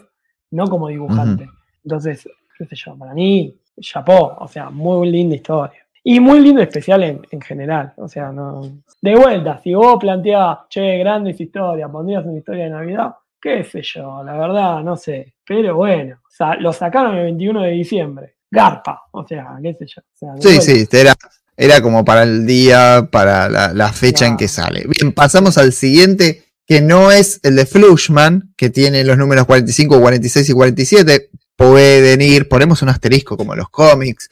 eh, pueden ir al, al episodio dedicado a Flushman a, a Eh. escuchar lo que hablábamos. Sí, Sí, pero para mí tiene una importancia este número de Flushman, que es teoría falopa mía, ¿eh? O sea, publicaron esto acá simplemente para poder llegar al número 50 en el 49 de Flushman y cerrar la colección. Si no, no les daban los números, si te lo pones a pensar. sí, puede ser, puede ser. Este, es necesario, pero bueno, eh, Porque no, no la es verdad es que no es un anual, no es nada. Eh, esto era una historia dentro de la colección y dado que vos habías metido los números de, de Manhunter, y si vos querías llegar al número 50 en el cual, eh, cuando ibas a cerrar la, la colección, porque esto ya claramente los tipos lo sabían, o sea, adelanto spoiler, ya sabías que esto no, a lo mejor no seguía la colección, la única forma de hacerlo era adelantando con, con esto. Y les daba justo para tres números. Que de vuelta, si vos podías poner tres números de, de una colección normal, podías haber hecho lo mismo en otras grandes historias en vez de utilizar one shot. No sé. Bueno, pasamos al siguiente, ahora sí, al que vamos a analizar hoy, que es, eh, bueno, Grandes Historias Volumen 2, número 10, Superman, Balas Rasantes. Vamos, campeón. Detrás, detrás de la excusa de decir, che, no, es un Elseworld de Superman, hay un Elseworld que en realidad es Batman, porque es, esto cuenta una mezcla entre los dos personajes. Eh, Eh, realmente al final del día, JM de Matáis y Eduardo Barreto, gran dibujante, eh, tienen una historia de Batman con los poderes de Superman, pero es una historia de. Superman que es un poquito Batman, es más lo otro. Es una historia de Batman con el contexto de Superman, si querés. Y está buenísima. No, no me digas que no. Está buenísima, está buenísima, está buenísima. Para mí, el, el espíritu de los Elseworlds es este. Es este. Sí. Y, No, no hay otro. Todo lo demás no está bueno. Y es quiero el decir- primer, el primer Elseworld que también publica, si no me equivoco. Claro, lo que digo es que todo lo demás de cuando salen de este juego, el Elseworld no me gusta. Mm. Pero eh, primero que es recontra ganchero, porque la verdad que, que- que más querés. O sea, Superman, Batman en una historia. Tenés a Eduardo Barreto que también está en un nivel altísimo. El diseño del personaje está buenísimo, o sea, eh, te dan ganas de comprarte el muñeco de McFarlane. Eh, pero de vuelta, es una historia simple, si la podemos decir, pero recontra disfrutable. Es algo de lo que vos esperás de un cómic de superhéroes. O sea, son cuánto? Eh, 60, 40 páginas, 60 y 50 páginas de puro disfrute. O sea, por lo menos en su momento yo lo recontra disfruté. Y en la relectura lo sigo disfrutando, quizás más por nostalgia que por el- la historia en sí. Sí, sí, sí, la verdad es que es de los más recomendables, es el espíritu de Elseworld, te muestra lo que son los Elseworlds, Eh, espectacular. Lo Imperdible, sí. Lo que sí, yo le puedo llegar a achacar, si querés, eh, el diseño de, del Superman del final, que nunca me terminó de cerrar. Eh, Eh, no tiene mucha relación con lo que cuenta. Ese diseño a mí sí me gusta en sí mismo. Lo Eh. usaría para otra cosa, para algo más eh, para un Superman más kryptoniano, mm, que tenga que ver más con su contacto con, con- con- no con la humanidad, sino todo lo contrario, su ajenidad con la humanidad. claro. Para mí, el Superman del final de Speeding Bullets tendría que haber sido un Superman eh, más parecido al de la Golden Age. Claro, yo pienso lo mismo. sí. Eh, lo otro que no, no le termino de cerrar es eh, la inclusión del, del Joker en un, en un personaje Eh, bueno, que, que está forzada ahí, viste, como para poner. para que esté. Claro, que tranquilamente podría haber utilizado el personaje que está. O sea, pero bueno, qué sé yo, no. Es, es un lindo número como para disfrutar. Espectacular, la verdad es que sí, recomendable totalmente. Ahora, para mí, no recomendable el que sigue, volumen 2, número 11, Batman, Houdini y el trabajo del demonio. Me gusta el arte, diría un pibe de que entrevistaron alguna vez, llamado. Juancito, pero no me termina de cerrar mucho el contexto, me parece que Houdini nos está al pedo, no, no, no me cuenta nada. Está, no está al pedo, está para, para plantearte de vuelta una raza, eh, perdón, una raza, una etnia, una religión eh, en el medio de un contexto. Eh, a mí artísticamente me parece hiper logrado y me parece jugado por parte de, de perfil. Lo que sí no termino de entender, o sea, si vos me preguntás de vuelta, 30 años después, con, con el contexto que uno puede tener de conocimiento y bla, bla, bla, ¿por qué si vas a sacar un, este tipo de Batman, por qué no sacaste el Elseworld original, que es el de Gas, eh, Gas Van Light, eh, Gotham Van Light? Eh, que- No que te dan los números, no te dan los números. ¿Por qué no? Sí, más o menos. No sé si tiene la misma cantidad de páginas. Eh. Sí, más o menos. O sea, eh, pero hasta el traje de este Batman es una reminiscencia a ese Batman, por eso te digo. Eh, En sea, eso estoy de acuerdo, es la época, es el estilo, sí, todo. Pero aparte, si vos te estás jugando por, por empezar a sacar Elseworld, quizás tenés que arrancar porque el que, de vuelta, no es la mejor historia eh, la que la, de Mignola con Wade y August. Pero si vos me preguntabas, o sea, es el que inicia todo. Y si vas a jugarte con Batman Houdini, qué sé yo, no sé, no- hubiera jugado más por ese lado. Eh, sí, no es una historia muy lograda. Sí está bueno, de vuelta, lo saca el personaje, lo pone en un contexto, digamos, más fantástico. Eh, el villano que vas a tener es otra cosa. Eh, va, los dos villanos. O sea, hay uno que para mí tiene más una reminiscencia al personaje en el cual se basa originalmente Jerry Robinson y Bill Finger, y el otro eh, es un contexto en el cual Batman nunca se va a, encontrar, salvo en Elseworlds distintos. Sí, sí, totalmente. A mí me parece que sí tenemos en el laburo de Mark Chiarello otra presentación de un artista alucinante totalmente. Howard Shaking, a mí, a mí, Mm. mátenme si es necesario, como guionista, siempre me pareció flojo. Eh, me parece que no hace grandes diálogos, Mm. cancheré un montón, No hay sexo. le, le faltan un montón de hilos a un montón de cosas cuando hace guionista. Igual te- Muestra como te van a- siempre la mitad. Sí, deja, ya son lo mismo de siempre. Son los, los Alan Moore de la lectura, son lo- lo- lo- los diferentes, los que leen otra cosa, sí, los que no leen Superman, ya sé quiénes son. yo, te tengo, yo te tengo que proteger, como dijo el bambino a, a Roger. Mira, sí, pero hay una cuestión en Howard Shaking que siempre utiliza este recurso de mostrarte la mitad porque sí, y está mal contado en realidad. Es que si vos me preguntás si le pones otro nombre y no es Shaking, no te das cuenta. Eso es la verdad. Eh, vos en otras obras de Shaking, vos encontrás a Shaking acá. Para mí es una, una historia. Yo lo encuentro en esa forma de relatar. Yo lo encuentro en eso de eh, te muestro todo a mitad, todo eh, como insinuado y, que, y agregáselo vos, pero en realidad tiene que ver con contar mal la escena. Eh, Es un guionista incompleto en algún punto. Sí, No está, no, no cumple con los requisitos mínimos de guion a veces Shaking. Cuando habla de sus temáticas funciona. Cuando lo extrapolás a un guion cualquiera, tenés este problema.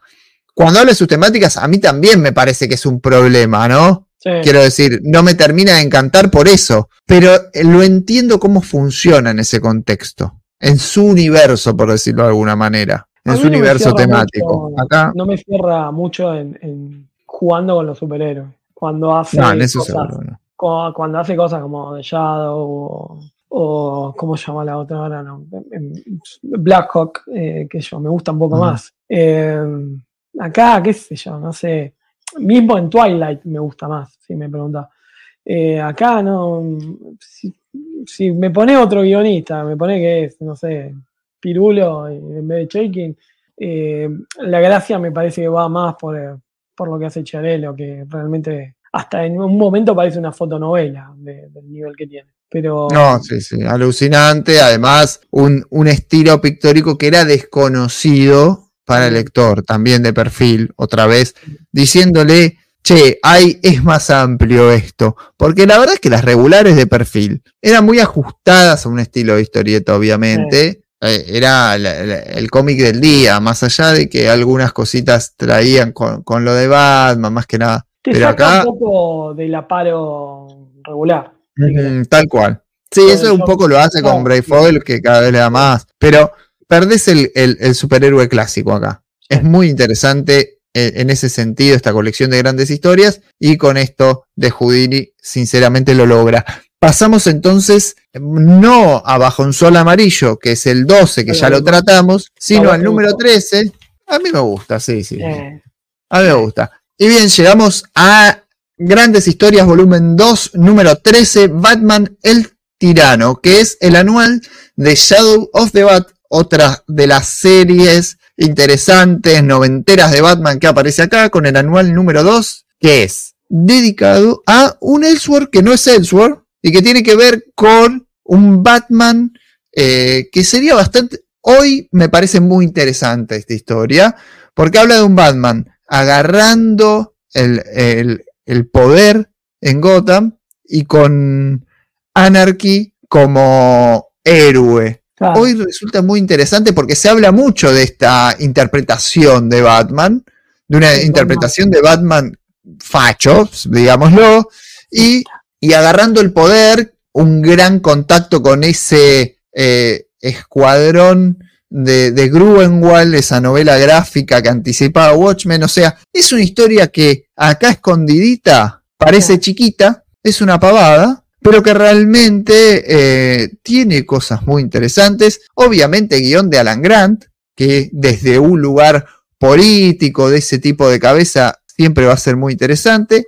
Y dibujo de Tom Rainey y Joe Staton. No lo encuentro en el Staton clásico yo acá realmente, pero bueno. Eh, sí, hay, para mí no está el clásico porque Tom Rainey le hace las tintas. Pero, yo Pero ¿sabes quién hace las tintas acá? También ¿Quién? Horacio Ottolini, Ah, bueno, un gustazo. dibujante histórico de la Columba. Imagínate. Mira, Columbero. un Columbero. columbero. Horacio Eh, Ottolini. Sí. Es un Elseworld esto, por, porque está en el marco de mm, del, viste que hubo una etapa, un, un año, no me acuerdo si el 95 es, o 94, Ujú. ¿no? Creo- 94, perdón, 94, porque el 95 no puede ser ni pedo por, por perfil, que todos los anuales fueron Elseworld. Bueno, este es el de Shadow of the Bat, que es el 2. Y por Ah, ok. No estaba marcado en la colección de perfil, pero sí en la No. estadounidense. Claro, pero ¿por qué te digo esto? Porque el diseño de tapa de perfil es para tapar todo lo que es el marco Todo el- tienen todos los Elseworlds. El, Eh, el marco clásico que dice Ellsworth con la estrellita, todo eso, no. Claro, que en el próximo número va a pasar lo mismo. Tenés ese marco espantoso justamente para, para tapar el marco que tenían todos esos, esos anuales. ¿Te diste cuenta que la portada de Brian Stilfries, eh, el Bruce Wayne que sale es tu, tu primo Hernán? Eh, parece mi primo Hernán, pero también parece un, un, eh, te diría una mezcla entre Keaton y, y Val Kilmer, te digo también, ¿eh? El hijo de Keaton y Val Kilmer. Puede ser. O sea que Hernán, Hernán Drago es el hijo de los dos, mira vos. Sí, y es pariente tuyo. O sea, podrían ser tipo gemelo con Hernán ustedes. Claro. Yo sí, obviamente. Para mí siempre Hernán siempre fue el feo de la familia, yo te lo digo siempre. Eh, Sí. Pero bueno, ¿qué, qué que hagamos? Sí, Hizo, hizo, como se llama, carrera siendo feo. A otros nos quedó robar en, en otros, en otras profesiones. Che, ¿y te- qué te parece el resultado? Ah, me, me encanta. Me encanta, el, Estamos me de encanta- acuerdo. me encanta la historia. Eh, sé que Andrés lo, lo tiene, le tiene una buena estima eh, a este Mm. anual y claramente influyó a la hora de, de elegirlo. Eh, Es un laburo de él, la traducción. No, no, pero él ya había dicho que no, en grandes historias medio que se desligó. Eh, pero está buenísimo. Aparte, vos tenés una imagen siempre de Batman y quizás la verdadera imagen del Batman que podría ser en el mundo real, en el, en el que los fanáticos de Batman dicen, eh, yo si tuviera plata y tuviera el entrenamiento y cosas, probablemente termines haciendo esto. O sea, Se habló mucho como calamaro en este episodio, muchachos. eh, sí, ¿entendés? Eh, sí, pero sería concheto Batman, porque viviría en, en Barrio Norte, no viviría en Gotham. Vamos a hacer una ciudad de Gotham. Exactamente. Se- Sí, va a estar buenísimo Gotham. Quiero conocer ese Gotham. Yo eh, quiero ser presidente de Boca, ¿entendés? Bruce Wayne, presidente de Boca. Eh, pero, y todos amigos del Newman serían los, los, los aliados de la Bat Family. Pero, si vos me preguntás, el resultado sería este. O sea, sería un Batman Ese, que dominaría. Con Chori y el Guasón. Claro, sería un- una dominación por ese lado. Nos pasaría todo, déjate joder. Me rompiste con el, el Mauricio Wayne, me rompiste, Mauricio boludo. Wayne, claro, Mauri, Mauri Wayne. Pero si vos me planteás, eh, terminarían de esa forma. Y es algo que Alan Grande entendió, por lo menos. O sea, está bien en, en el. La en el- bruja, la bruja estaba acá, la bruja ya había, estaba a punto de venir a la Fantabaire, eso era nuestro Ah. ya. Pero si después te lo pones a plantear, en el final trata de redimirlo, eh, aún así, después la voluntad del pueblo eh, es la que, la que termina mandando y es la que dice, no, no, flaco, te fuiste tres cambios. O sea, si no Ujú. leyeron esta historia, la- realmente es una, una gran historia de- del personaje. Totalmente. eh, en el momento en que la leímos, que teníamos muy fresco el personaje de Anarchy, y hoy quizás quedó un poco más eh, alejado, digamos, de eh, tanto el personaje como la misma idea. Quedó desdibujado, se puede decir, sí. Claro, eh, en ese momento era eh, como que lo habíamos leído a meses anteriores, entonces eh, es una continuación a lo que venías viendo y realmente jugando con, con- con lo que sería el Elseworld, a mí me parece fantástico, o sea, y después con el, con el contexto de que vos seguís leyendo, yo creo que sería la imagen básica de lo que verías del personaje de Batman. Sería un tipo que se aliaría con alguien y mataría a todo su personaje de villanos. O sea, no solamente villanos, controla la ciudad, lo cual todavía es más eh, real a lo que sería el personaje. Y pensá que se adelanta al famoso Bat God este personaje. No, no, por eso a mí me, me- da la sensación que es una historia que ha quedado un poco escondida porque, bueno, está acá en, en grandes historias de perfil, la podemos recordar, pero queda medio al fondo de la colección porque es el anteúltimo número de grandes historias y, y no se charla mucho, no es, es como, viste que está esa, esa idea de Pacheco que es canon lo que uno recuerda. Sí. Pero si te pones a pensar, ¿qué recordás de Shadow of the Bat vos? Y por ahí los primeros números, más lo de Bray. Fogel, viste, como que tenía esa continuidad. Por eso, Como que y- estaba esa continuidad del detective de Grant y Bray Fogel claro. en Y- Shadow of the Bat. Eso es lo que no- uno me preguntás qué es Shadow of the Bat y te digo que es eso. esos primeros cuatro números, cinco números de. de- Sí, de- claro. y Después los números que están en Nightfall, ¿te acordás? Sí, sí. Por eso. Sí, que lo- completan. por eso. Es una colección que a lo mejor no caló con- en nosotros, quizás, como pudo haber calado, no sé, Legend of the Dark Knight, ¿entendés? Legends es más potente, sí. Porque es más, eh, con la continuidad de, de Vid, vos leíste más Legend of the Dark Knight que Shadow of the Bat. Pero también porque Legends tiene como ese gancho de eh, tener la, la figura, el all-star del momento, Claro. Que te Sí. cuentan cosas que son como relevantes para la biografía del personaje. Sí. No- tiene muchos elementos que te hacen atractivo a, a largo plazo, atractivo a lo, después contarlo, a después decir, che, en tal lado pasa tal cosa. Ese boca en boca tiene más relevancia Legends que cualquier cosa que haya tenido Shadow, eso sí, sin duda. Entonces me parece que pasa un poco por ahí. Pero esta historia anticipa un montón de cuestiones de Batman y creo que no es que las anticipe y se las copiaron después. En realidad, nadie leyó este número. No, no, no. Yo creo que es algo que quedó en el eh, inconsciente colectivo, podemos decir, que al final era una imagen que vos podrías llegar a tener, que podías pensar que podía terminar el personaje y, y al final muchos autores, lo hayan leído o no, terminaron plasmándolo. Hasta el por- diseño. Perdón. Sí, sí, no. O sea, el diseño es, parece un, un Batman de Schumacher. Sí, me- me- me- Sí, eso es lo que te iba a decir. Es como un diseño y además tiene algunas cositas tácticas también que, que se le van a incorporar, que se le han incorporado en los últimos años a Batman. Tiene como algunos elementos de soldado que antes no nunca los había mostrado y acá aparecen y hoy son constantes en Batman, sobre todo la parte del calzado más, más borcego. Y, y acá aparecen. Y realmente en ese sentido es anticipatoria de un montón de, de cuestiones, de debates políticos alrededor del personaje y también de interpretaciones. Así que es, me parece un gran recomendado acá en la colección. Y quiero destacar, así como fue un caramelo negro la nota de Bob Kane, caramelo blanco, en este caso, la nota de Edgardo Delio, y también en el que viene, lo voy a remarcar, Sí. porque realmente el laburo que hace en sus artículos supera con creces a lo de Rafael Iglesia, porque contextualizaba en cultura a estas historietas, les daba un nivel de, de cuáles son las referencias, no solo en, ay, en tal cómic pasó tal cosa, del conocimiento nerdo, sino algo enciclopédico, si eras pibe y agarrabas este cómic, te explicaba, ta, mencion, menciona a, a, a Bakunin, el artículo de Helio. Y la verdad, me parece muy destacable que en una revista de historieta uno contextualice con esto. Me Sí, parece, igual, igual en muy el bueno. momento creo que ah, chupó huevo. chocaba, chocaba, sí, obviamente. Para Sí. mí chocaba. Pero hoy, hoy vale un montón.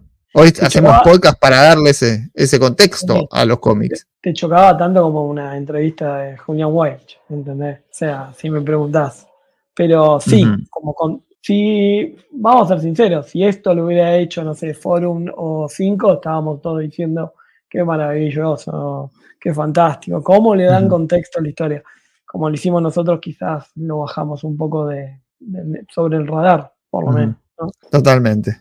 Che, y vamos a cerrar esta gran colección Pará, de grandes pará. historias. ¿Qué? ¿vamos a cerrar? No. En teoría esto continuaba. Nos lo cerraron. No, no, bueno, oh, se- cerró, cerró. Finalmente cerró porque estaban anticipadas. Ahora me vas a contar. Bueno, primero contemos esto, este último número, el que realmente fue, y después los que venían, ¿no? Sí.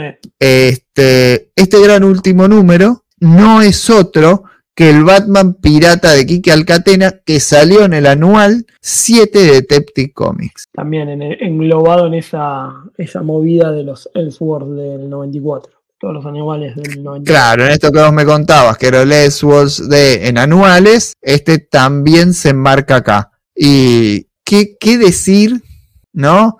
Que no Que no, que no se haya dicho, sí, digo algo. Sí, decilo, Eh, hay un decilo, laburo, hay, hay cierto espíritu columbero, otra vez, Sí, en lo que hace Quique. Yo lo siento, no sé si lo has visto, pero la historieta de aventura yo la, la emparento bastante con Columba, si bien Quique ha hecho eh, un montón. Tiene un, un laburo en color, además, viste, piratas, un autor argentino, le encuentro mucho, ni hablar. Hablar del arte de Quique acá es como muy redundante.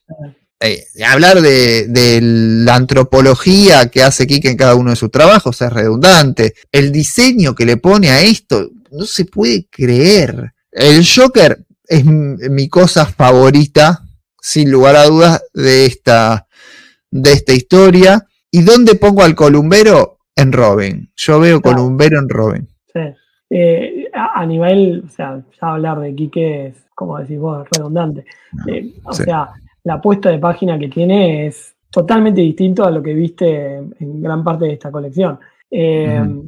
Si me preguntaba, quizás el guion es un poco, bueno, es Chuck Dixon, este, cumple. Sí. Eh, obviamente creo que le, si vos me preguntás, eh, es como que te llama por la atención de Kike Alcatena. Creo que en el momento era más hasta chocante, porque de golpe vos te dabas cuenta que había un tipo que podía vivir a tres cuadras de tu casa y estaba jugando en la, en la Grande Liga. Yo lo aparento como, eh, como cuando vos en los años 90 la Premier League, ¿qué estaba? Julio Arca, en algún momento tuvo el Colorado Saba, pero no había más Argentina. Esto es lo mismo. o No había chances. sí. no, qué sé yo, o sea, o sea era, era imposible. Hoy, obviamente, eh, es totalmente diferente, pero era como decir, ah, mirá, si vos tenías dotes para el dibujo y querías plasmarte en una, en una carrera y llegar a, a como pudo haber, no sé, ponele, nuestro querido Pacheco eh, en España, esto te daba esperanza, decir, bueno, ¿qué me tengo que esforzar, llegar a este nivel y a lo mejor puedo jugar eh, en primera en la Premier League. Eh, no, Ujú. claramente no todos lo pueden hacer, pero eh, obviamente Quique sí. Pero creo que es un detalle como que diciendo, bueno, eh, mirá, hay argentinos acá, en, en todas las historias que vos estabas leyendo. La verdad, un gran laburo histórico, importante, y me parece que es la frutilla del postre para lo que veníamos diciendo. Sí. Poner un autor argentino en esto que te presentaba, que te ampliaba el universo superheroico, me parece muy relevante como para cerrarla la colección. Aunque Sí. no fuera el cierre original, No, me parece que termina siendo un gran cierre, ¿no? Sí. Y eh, todavía está pendiente a ver todo si te jugás y haces tu línea del Batman Pirata. O sea, y tirarle un- un- un- una moneda a Quique, ¿no? Eh, y claramente nosotros pensamos que esto iba a seguir y te lo prometen que van a seguir. Por lo menos cuatro números te prometen. En el último número te dicen. Eh, lo más frustrante es que íbamos a tener un crossover entre editoriales. O sea, entre una editorial, dos editoriales argentinas. Entre símbolo, pavón y perfil. tuve el, el placer en una Argentina Comic Con de cruzarme un tipo Mm. haciendo cosplay del Batman Pirata. Ah, mira qué bien.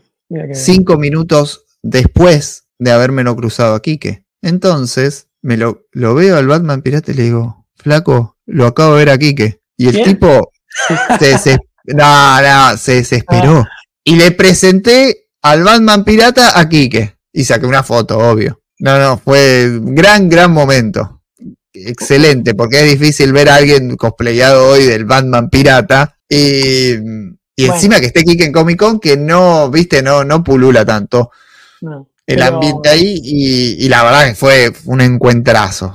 Mira, eh, tenés que subir la foto de eso, si la tenés. La voy a subir cuando, en cuando estamos compartiendo el programa en Stories. Ahí va a estar Que no sola- con. Porque no solamente subís historias para adoctrinar a la gente. Sabías eso, ¿no? Ya está, es otra Argentina, diría.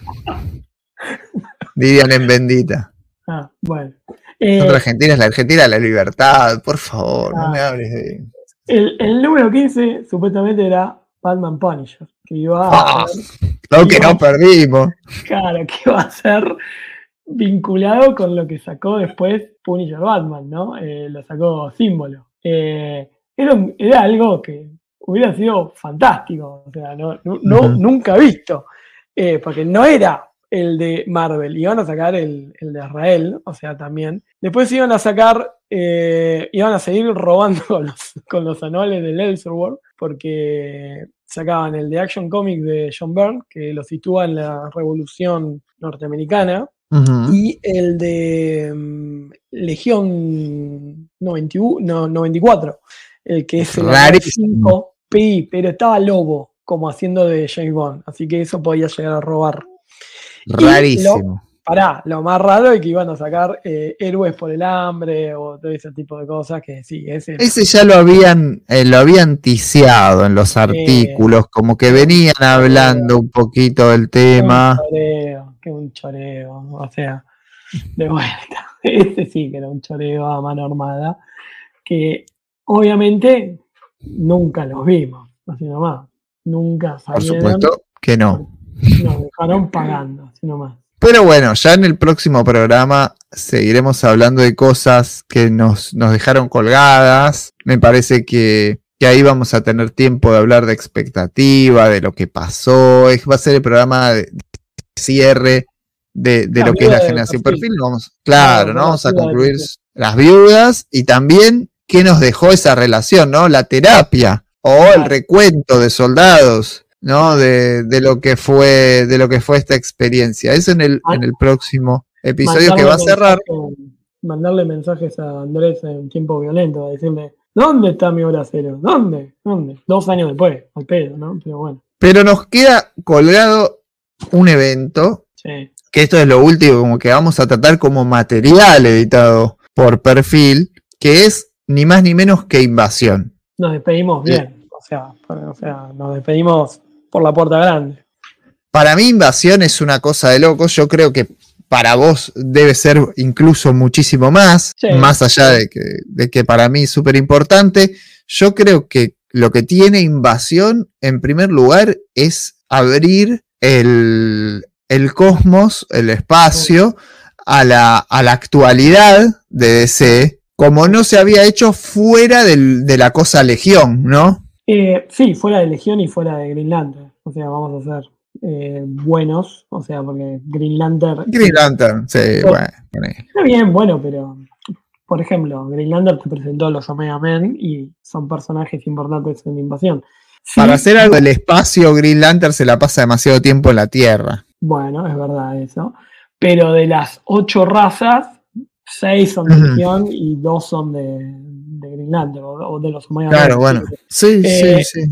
Pero sin- sinceramente creo que después de la reconstrucción que vos tenés eh, en Crisis, en, Le- en Legends, en Millennium, toda esa etapa, digamos, que había quedado ahí en el fondo. Y de vuelta es Giffen, que después lo hizo en Marvel, obviamente. Exactamente, re- recicló. Recicló. Claro. O sea, hoy, hoy se le cae la baba por Annihilation.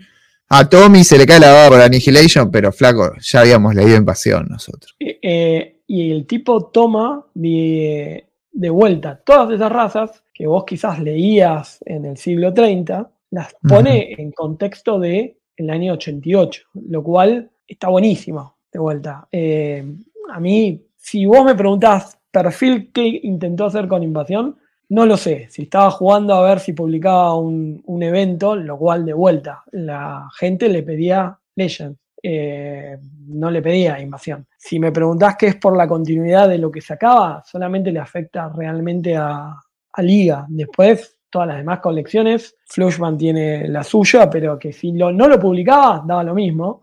Eh, no era algo necesario como porque vos digas, che, lo necesitas sacar sí o sí porque tus colecciones están todas vinculadas. DC había aprendido que con Millennium no podía tener ese sistema de tie-ins en donde vos tenías que comprar todo para entender la historia y Invasión es una... una- acá lo, lo- editaron obviamente en cuatro números, eh, con el primer número una etapa espantosa que trata de de igualar al, al especial del Daily Planet que sacó DC en su momento, con una imagen de una liga que nunca ibas a ver porque no existía esa liga tampoco, simplemente era una invitación de cumpleaños para nuestra generación. Eh, y tenés tres especiales que son mucho más acotados eh, en tie-ins, pero con una historia que va a marcar repercusiones por lo menos para ciertos grupos, de una forma muy importante. Eh, de acá van a ser la de un patrón de Morrison, de acá van a ser la Liga de Europa, de acá vas a tener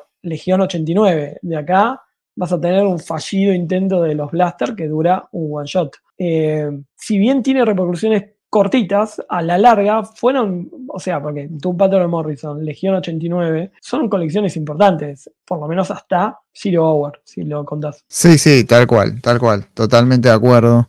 Lo que tenemos acá vamos a, contar un poco de qué se trata este gran evento, que tiene crossovers, pero me parece que lo resuelven muy bien en, en el, en el final El del evento. capítulo cuarto. Sí. Sí. En el evento A mismo, si vos lees el evento mismo, no necesitas leer otra cosa. O sea, a diferencia de lo que venía de Millennium, eh, si vos lees Invasión, solamente los cuatro números, como leímos la mayoría, porque ni siquiera Perfil te vinculó los, los tie tan cercano al evento. Eh, realmente la disfrutás la historia. O sea, eh, te puede marear un montón si, como todos nosotros, la mayoría no conocías los personajes. El que leía un poco Legión de 5 conocía algunos personajes. El que leyó, no sé, Omega Men conocía otros personajes. Eh, pero la disfrutás. Eh, yo creo en lo, en lo que es media caótica eh, invasión es en la parte artística, porque un tenés vos tenés a Tom McFarlane, que obviamente era un tipo hot en ese momento, venía de Infinity Inc., venía a hacer Batman año 2, año 88, Todd te deja plantado en el medio y se va a Marvel. O sea, no sé por qué, eh, pero es así. Y en el medio de ese segundo número, eh, te lo completa Giffen, el Giffen Maguire, Maguire, si querés, eh, y después tenés, aparece una bestia como Bart Sears. O sea, en tres números tenés tres cambios eh, artísticos. En eso sí es desprolijo la, la historia. Eh, Con- Con, una, con un baile de entintadores. Sí, también. Y Porque detalle, ahí tenés un baile de entintadores de P.K. Russell, sí, que es un animal, que es un animal, este, el mismo Al Gordon, John Rubin, el propio McFarlane, es un quilombo. Un quilombo, sí. Un ¿Y quilombo cómo que tomás? encima- pará, Sí. un quilombo que encima en la edición de perfil, el cuadrito de los créditos mm, directamente no lo cambian en el último número. No, Nunca te no. enterás que está Bad Sears. O sea, o sea, lo sabés después vos, que es el mismo dibujante. Pero eh, te das cuenta igual. Sí, porque son tres dibujos diferentes. O sea, la cara de McFarlane es totalmente diferente a lo que ves de Giffen y es totalmente diferente después a lo que ves de que está un poquito más eh, controlado, si vos me decís, a lo que después ves en el Liga de Europa. Pero la única manchita que yo te digo es esa. Eh, o sea, que me hubiera gustado que, no sé, todo lo haya dibujado, no sé, Bart Sears, ni siquiera McFarlane, porque para mí no es el mejor trabajo de McFarlane está medio chanta total. Sí es un poco... Lo único que no me gusta eh, del guion, y pueden ir a oír, un- a recordar un poquito, en aquel momento me gustó, y, y en- pero analizándolo desde invasión sí que no, no me divierte, es el tema de los blasters y de esta cuestión de los eh, metahumanos en, en la Tierra es medio raro, entra con calzador en la historia, no tiene mucho sentido, termina siendo molesto para el desarrollo de la trama buena que era la invasión de esta alianza de razas alienígenas a la Tierra. Me Pero- parece que al final del día como que no tenía mucho sentido la introducción de esos eh, seis metahumanos, cinco nuevos personajes más Snapper Car, que Bueno, listo. bien. con Eh, primera aparición post-crisis, ¿no? Eh, sí, si no me equivoco, no lo habían aparecido nunca. Y no tiene sentido que exista en esta No, versión. no me acuerdo si en la, en la serie de Manhunter no si había aparecido, pero me parece que si no es eso, está ahí en el palo. Eh, obviamente que el recurso es para presentarte dos series nuevas, que una no terminó siendo más que un especial con Peter David, porque no funcionó, eh, porque ya la idea primaria, como decís vos, es una pelotudez atroz. Eh, pero hay, si en el argumento que a mí por lo menos me, me gusta y obviamente juega la nostalgia y juega el corazón legionario. La cosita de Legión, claro, eso, todo, todo eso la- es muy importante. Invasión termina en el número 2 o el, eh, o el número 3 de perfil. Porque el Sí, claro, el número es 3 de perfil. Claro, ¿entendés?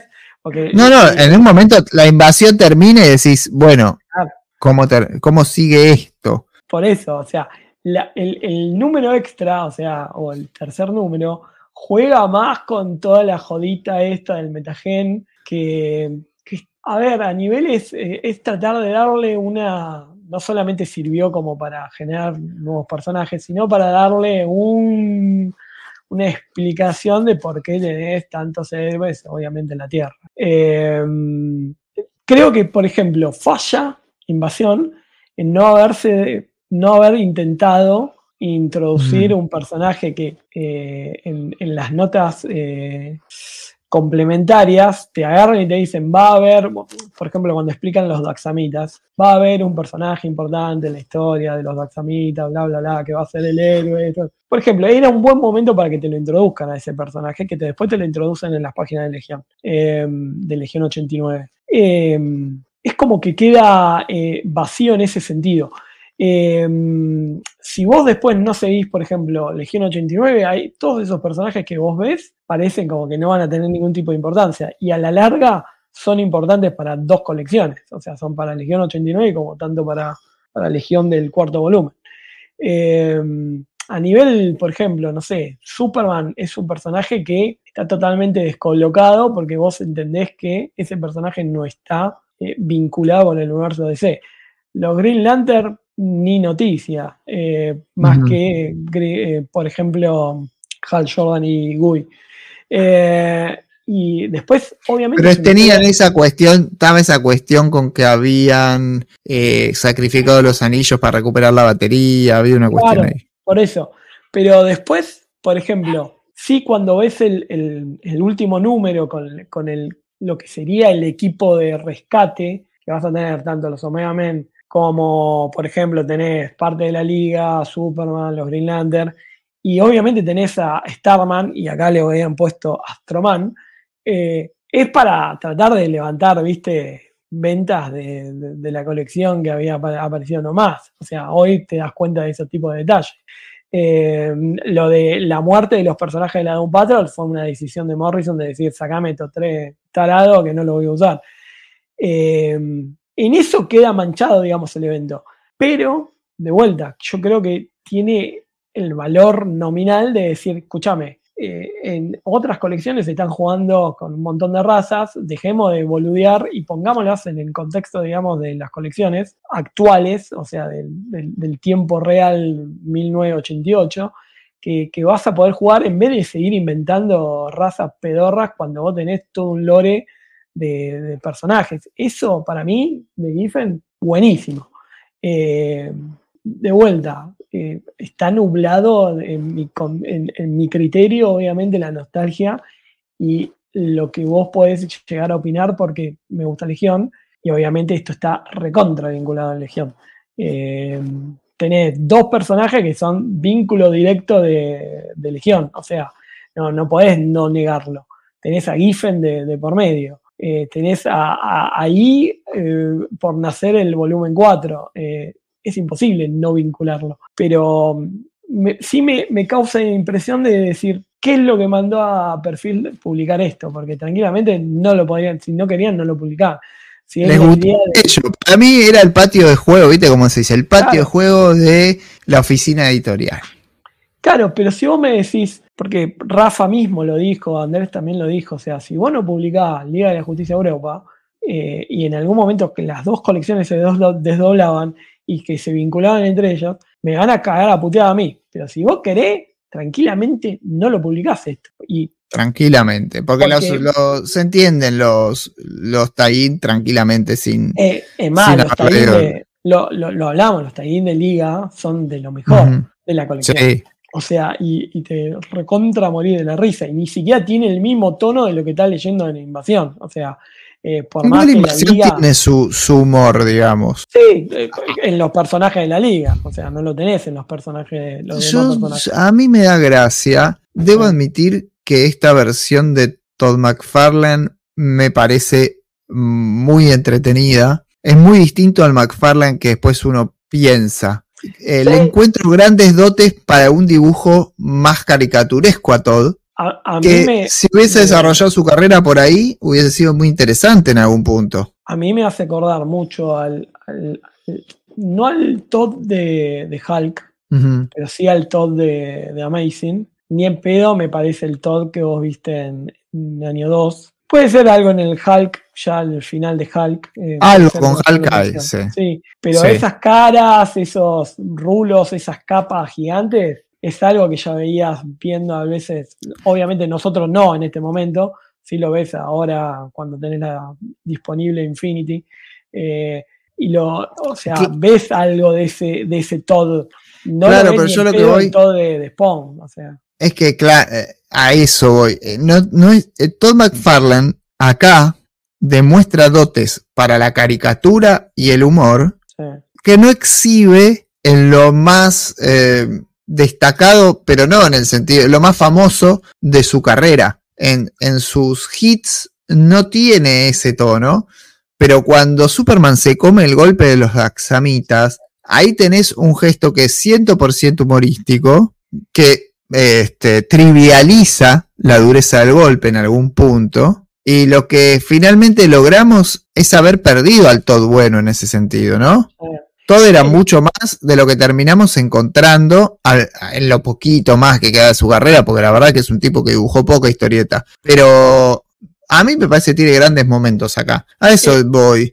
eh, A que es más, es un perfil que no le conocemos tanto. Es más, eh, hablando de los Daxamitas, cuando los tipos se dan cuenta que, que tienen poderes, es una imagen recontra cómica también, porque vos le ves unas facciones de, de asombro y de felicidad poco, poco normal en lo que vas a Sí, ver sí. después del Todd más grim and gritty. Tal cual. Eh, Sí, Obviamente después quedó encasillado en eso, o sea, tiro, teta, culo, cadena, eh, bala y, y capas. Eh, nunca me pareció de toda la de toda esa generación como el más eh, virtuoso de todos. Eh, sí me parece un empresario de la concha de la lora, porque es un tipo que tiene una cabeza que su ambición lo llevó a ser lo que es hoy, pero mm, la verdad que, si, como decís vos, si hubiera ido más por este lado, quizás no triunfaba también. O sea, hay que, en una Tierra 2, Todd todavía está laburando y haciendo...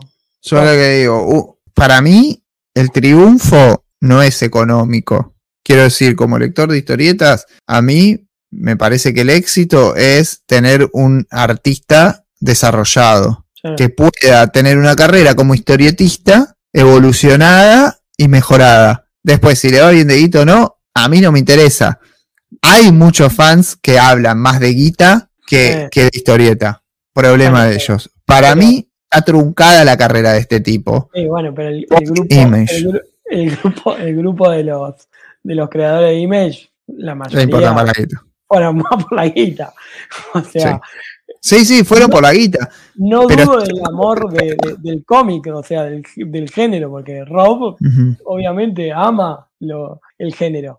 Eh, Jin Lee, obviamente también, pero entre tener una Sí, yo creo que Rob que Jim Lee. ¿Cómo? Yo creo que más ah, roba más el género que Jim Lee. Jim Lee es más fue más dedicado para dibujar que Rob. Cada uno tiene sus cosas. Sí, sí. Rob es un fan, pero. eh, Sí. Es un fan que no tenía. Pero a diferencia de Jim Lee y de Todd, ni hablar de, de Eric Larsen, que si bien se terminó desarrollando en Savage Dragon, es un lugar menor. A mí me gusta cómo dibuja. Si bien dicen yo no lo leo, solo vi que dibujó. Dicen, no, por ahora es medio porno, no sé, viste, como que medio raro, es medio guaso. Savage Dragon. Me gusta cómo evolucionó y se volvió un Kirben Giffen. Claro. Sí. Eric Larsen ahora. Bueno, ¿qué hubiese pasado si cualquiera de ellos hubiese seguido dibujando seguido? Jim Lee tendría que haber cambiado su estilo, tendría que haber simplificado cada página, porque era imposible seguir haciendo historieta con ese nivel de dedicación. Pues, No ¿Cómo iba a hacer un llegar. número, cada 20 años. Bueno, pero eso no, no, no, bueno, pero no, no entra en mis parámetros de pensamiento. Ah, bueno, no pero- existe un autor, pero no existe un autor de historieta cada un número cada 20 años. Entonces Bueno. dejó de ser un autor de historieta, Jim Lee. Si hubiese sido un autor de historieta, hubiese tenido que simplificar. Y la verdad es que me hubiese interesado ver un Jim Lee simplificado. Todd McFarlane me parece que hubiese ido por este lado, con editores, con guionistas, hubiese sido muy explotable en lo humorístico. Rob me parece que era insalvable, no era más de lo que vimos. El primer Rob quizás era el más este, destacable porque Carl Kessel obviamente tuvo mucho que ver. Eh, después, bueno, el tipo agarró este, para un lado en donde choreó y, y, cumplió todos sus deseos. También va por ese lado. Yo creo que. Sí, un, un rob de breakdowns. Un rob de breakdowns por ahí hubiese sido interesante. Ahí sí tenemos una, una idea de rob, porque hace algunas cositas que son piolas en su forma de relatar. Por más que uno me diga, no, pero mucho splash, mucho. Simplifiquemos a eso. Hacen alguna, hace algunas cosas que tiene una gracia, pero bueno, ya es, estamos, estamos haciendo Ellsworth de los Image Boys, básicamente, a esta altura del programa. yo creo que Todd siempre fue un laburante eh, de que quería la guita para sobrevivir. Onda, tengo que mantener a mi familia. Y yo creo que Rob va va más por el lado de yo soy un fan, estoy logrando mi sueño con 16 años, mi viejo se murió, o sea, qué sé yo. Eh, no sé, cómo las ambiciones creo que fueron hasta un punto hasta diferente, pero bueno, no es distintas entre todos. Correspondiente. Pero hay un detalle eh, dedicado a nuestro amigo Bob Rubiano. Invasión sirvió para hacer una adaptación en el CW. No creo que lo hayas visto vos en su momento. No tengo ni idea de qué me estás hablando. Ah, hicieron una serie de capítulos en la serie de Flash, Arrow, Legend of Tomorrow y no me acuerdo cuál más, eh, si había una más, en la cual presentaban los Dominator, el Metagen y toda la bola que la denominaron como invasión. ¿Moshe estaba? ¿Eh? ¿Quién? ¿Estaba Moshe Levy? No, no. En CW, no. No, estaba, no me, no me acuerdo si cuál, qué, qué otra serie más había, porque no consumí todo eso, se lo dejo a los grandes eh, especialistas de, pero eh, es un detalle, o sea, eh, tanto CW como Young Justice, que es así la puedo decir, la temporada 2 de Young Justice es la invasión que utiliza algunas cositas de esto como el plot de Blue Beetle, digamos, del Blue Beetle de Jaime, el que ahora tiene una película. Eh, claro. así que algo de legado Invasión dejó. Eh, no es obviamente ni Legends, ni Crazy, ni, no sé, Zero Hour, Infinite Crisis, eh, ni los grandes eventos, pero algo de un poquitín, la idea eh, base de, la historia sirvió para poder ser adaptada en otros lados. Sí, a mí me parece que amplía muchísimo la carta de personajes disponibles, de planetas, de lugares, que, que tal vez sí no se ha aprovechado demasiado después, pero Giffen nos regaló un universo cósmico de DC que no, no conocíamos al detalle el espacio estaba tal vez ajustado a Superman y Green Lantern eh, y Legión todo por separado. Y acá te lo junta sin dar demasiados detalles de algunas cosas, pero Giffen lo logra y obviamente como dijimos después lo, lo vuelve a hacer en Marvel con Annihilation prácticamente lo mismo. Así que es un. Está muy bien planteado también el tema de las razas, de cómo se, se relacionan entre ellas. Si leíste esas razas en cada una de sus colecciones, están perfectamente puestas. Hay un conocimiento y un muy buen laburo de, documentación interna de ese que, que vale la pena rescatar. Cerramos. sí. Y no sé si en su momento, porque a lo mejor, obviamente, o sea, planeaban, digamos, la serie Legión 89 estaba como planeada como un bache que, en tiempo de que todavía Legión no la podían sacar. Eh, si un personaje de los que te presentan en eso iba a ser tan importante para el lore de, ese Fire Later, ¿no? Eh, no vamos a espolearlo porque es un, personaje muy importante. Eh, de los que te presenté ahí, como diciendo, bueno, si eso estaba ya primario en la cabeza de Ethan. Eh, no lo sé, eso la verdad no tengo la menor idea. Pero, pero sí, creo que hoy se sigue leyendo y se, sigue disfrutando. La verdad es que sí, me parece que cierra todo este recorrido de revista por revista de generación perfil a la perfección. El episodio que viene vamos a flashear muchísimo más. A flushear. Vamos a flushear. A flushear, claro, no está prohibido. Vamos a flushear, vamos a sacar conclusiones sobre qué efectos tuvo, cómo influyó, qué es la generación perfil, quiénes son o somos generación perfil y también eh, vamos a hablar de Zero Hour y de lo que no fue. Claro. Y además, sí, El gran plan editorial que venía en el 95. absolutamente, vamos a hablar de eso y vamos a dejarles un anticipo de algo que es una entrevista que hizo nuestro amigo Ignacio, que estuvo en el programa de Batman, al señor Turco Tangir. Gran, gran logro. eh. Vamos a cerrar con una entrevista larga donde va a contar muchos detalles, algunos hasta ahora no conocidos, sobre lo que fue eh, la publicación de DC Comics por parte de Perfil. Así que último episodio más hacia fin de, de año, hacia fin de la temporada. No se lo pierdan que va a estar interesante, va a ser entretenido por lo menos. Muchas gracias Hugo por, por este encuentro, otro episodio más y cerramos ya de leer Perfil. Terminó. ¿Estás bien, ¿Estás bien de los ojos después de haber visto tanto letreado de- del señor Muñoz, de Navarro? tanta- tanto negativo mal puesto, o sea, eh, tiene su encanto. La verdad que me lleva a, al Huguito joven eh, pre-masturbación que podía, que leía en su pieza. Pero bueno, eh, simplemente de vuelta, tratamos de no ponerle la nostalgia en el medio. Eh, si jugamos con los tintes de la, de la tecnología actual, obviamente el perfil obviamente sale mal parado.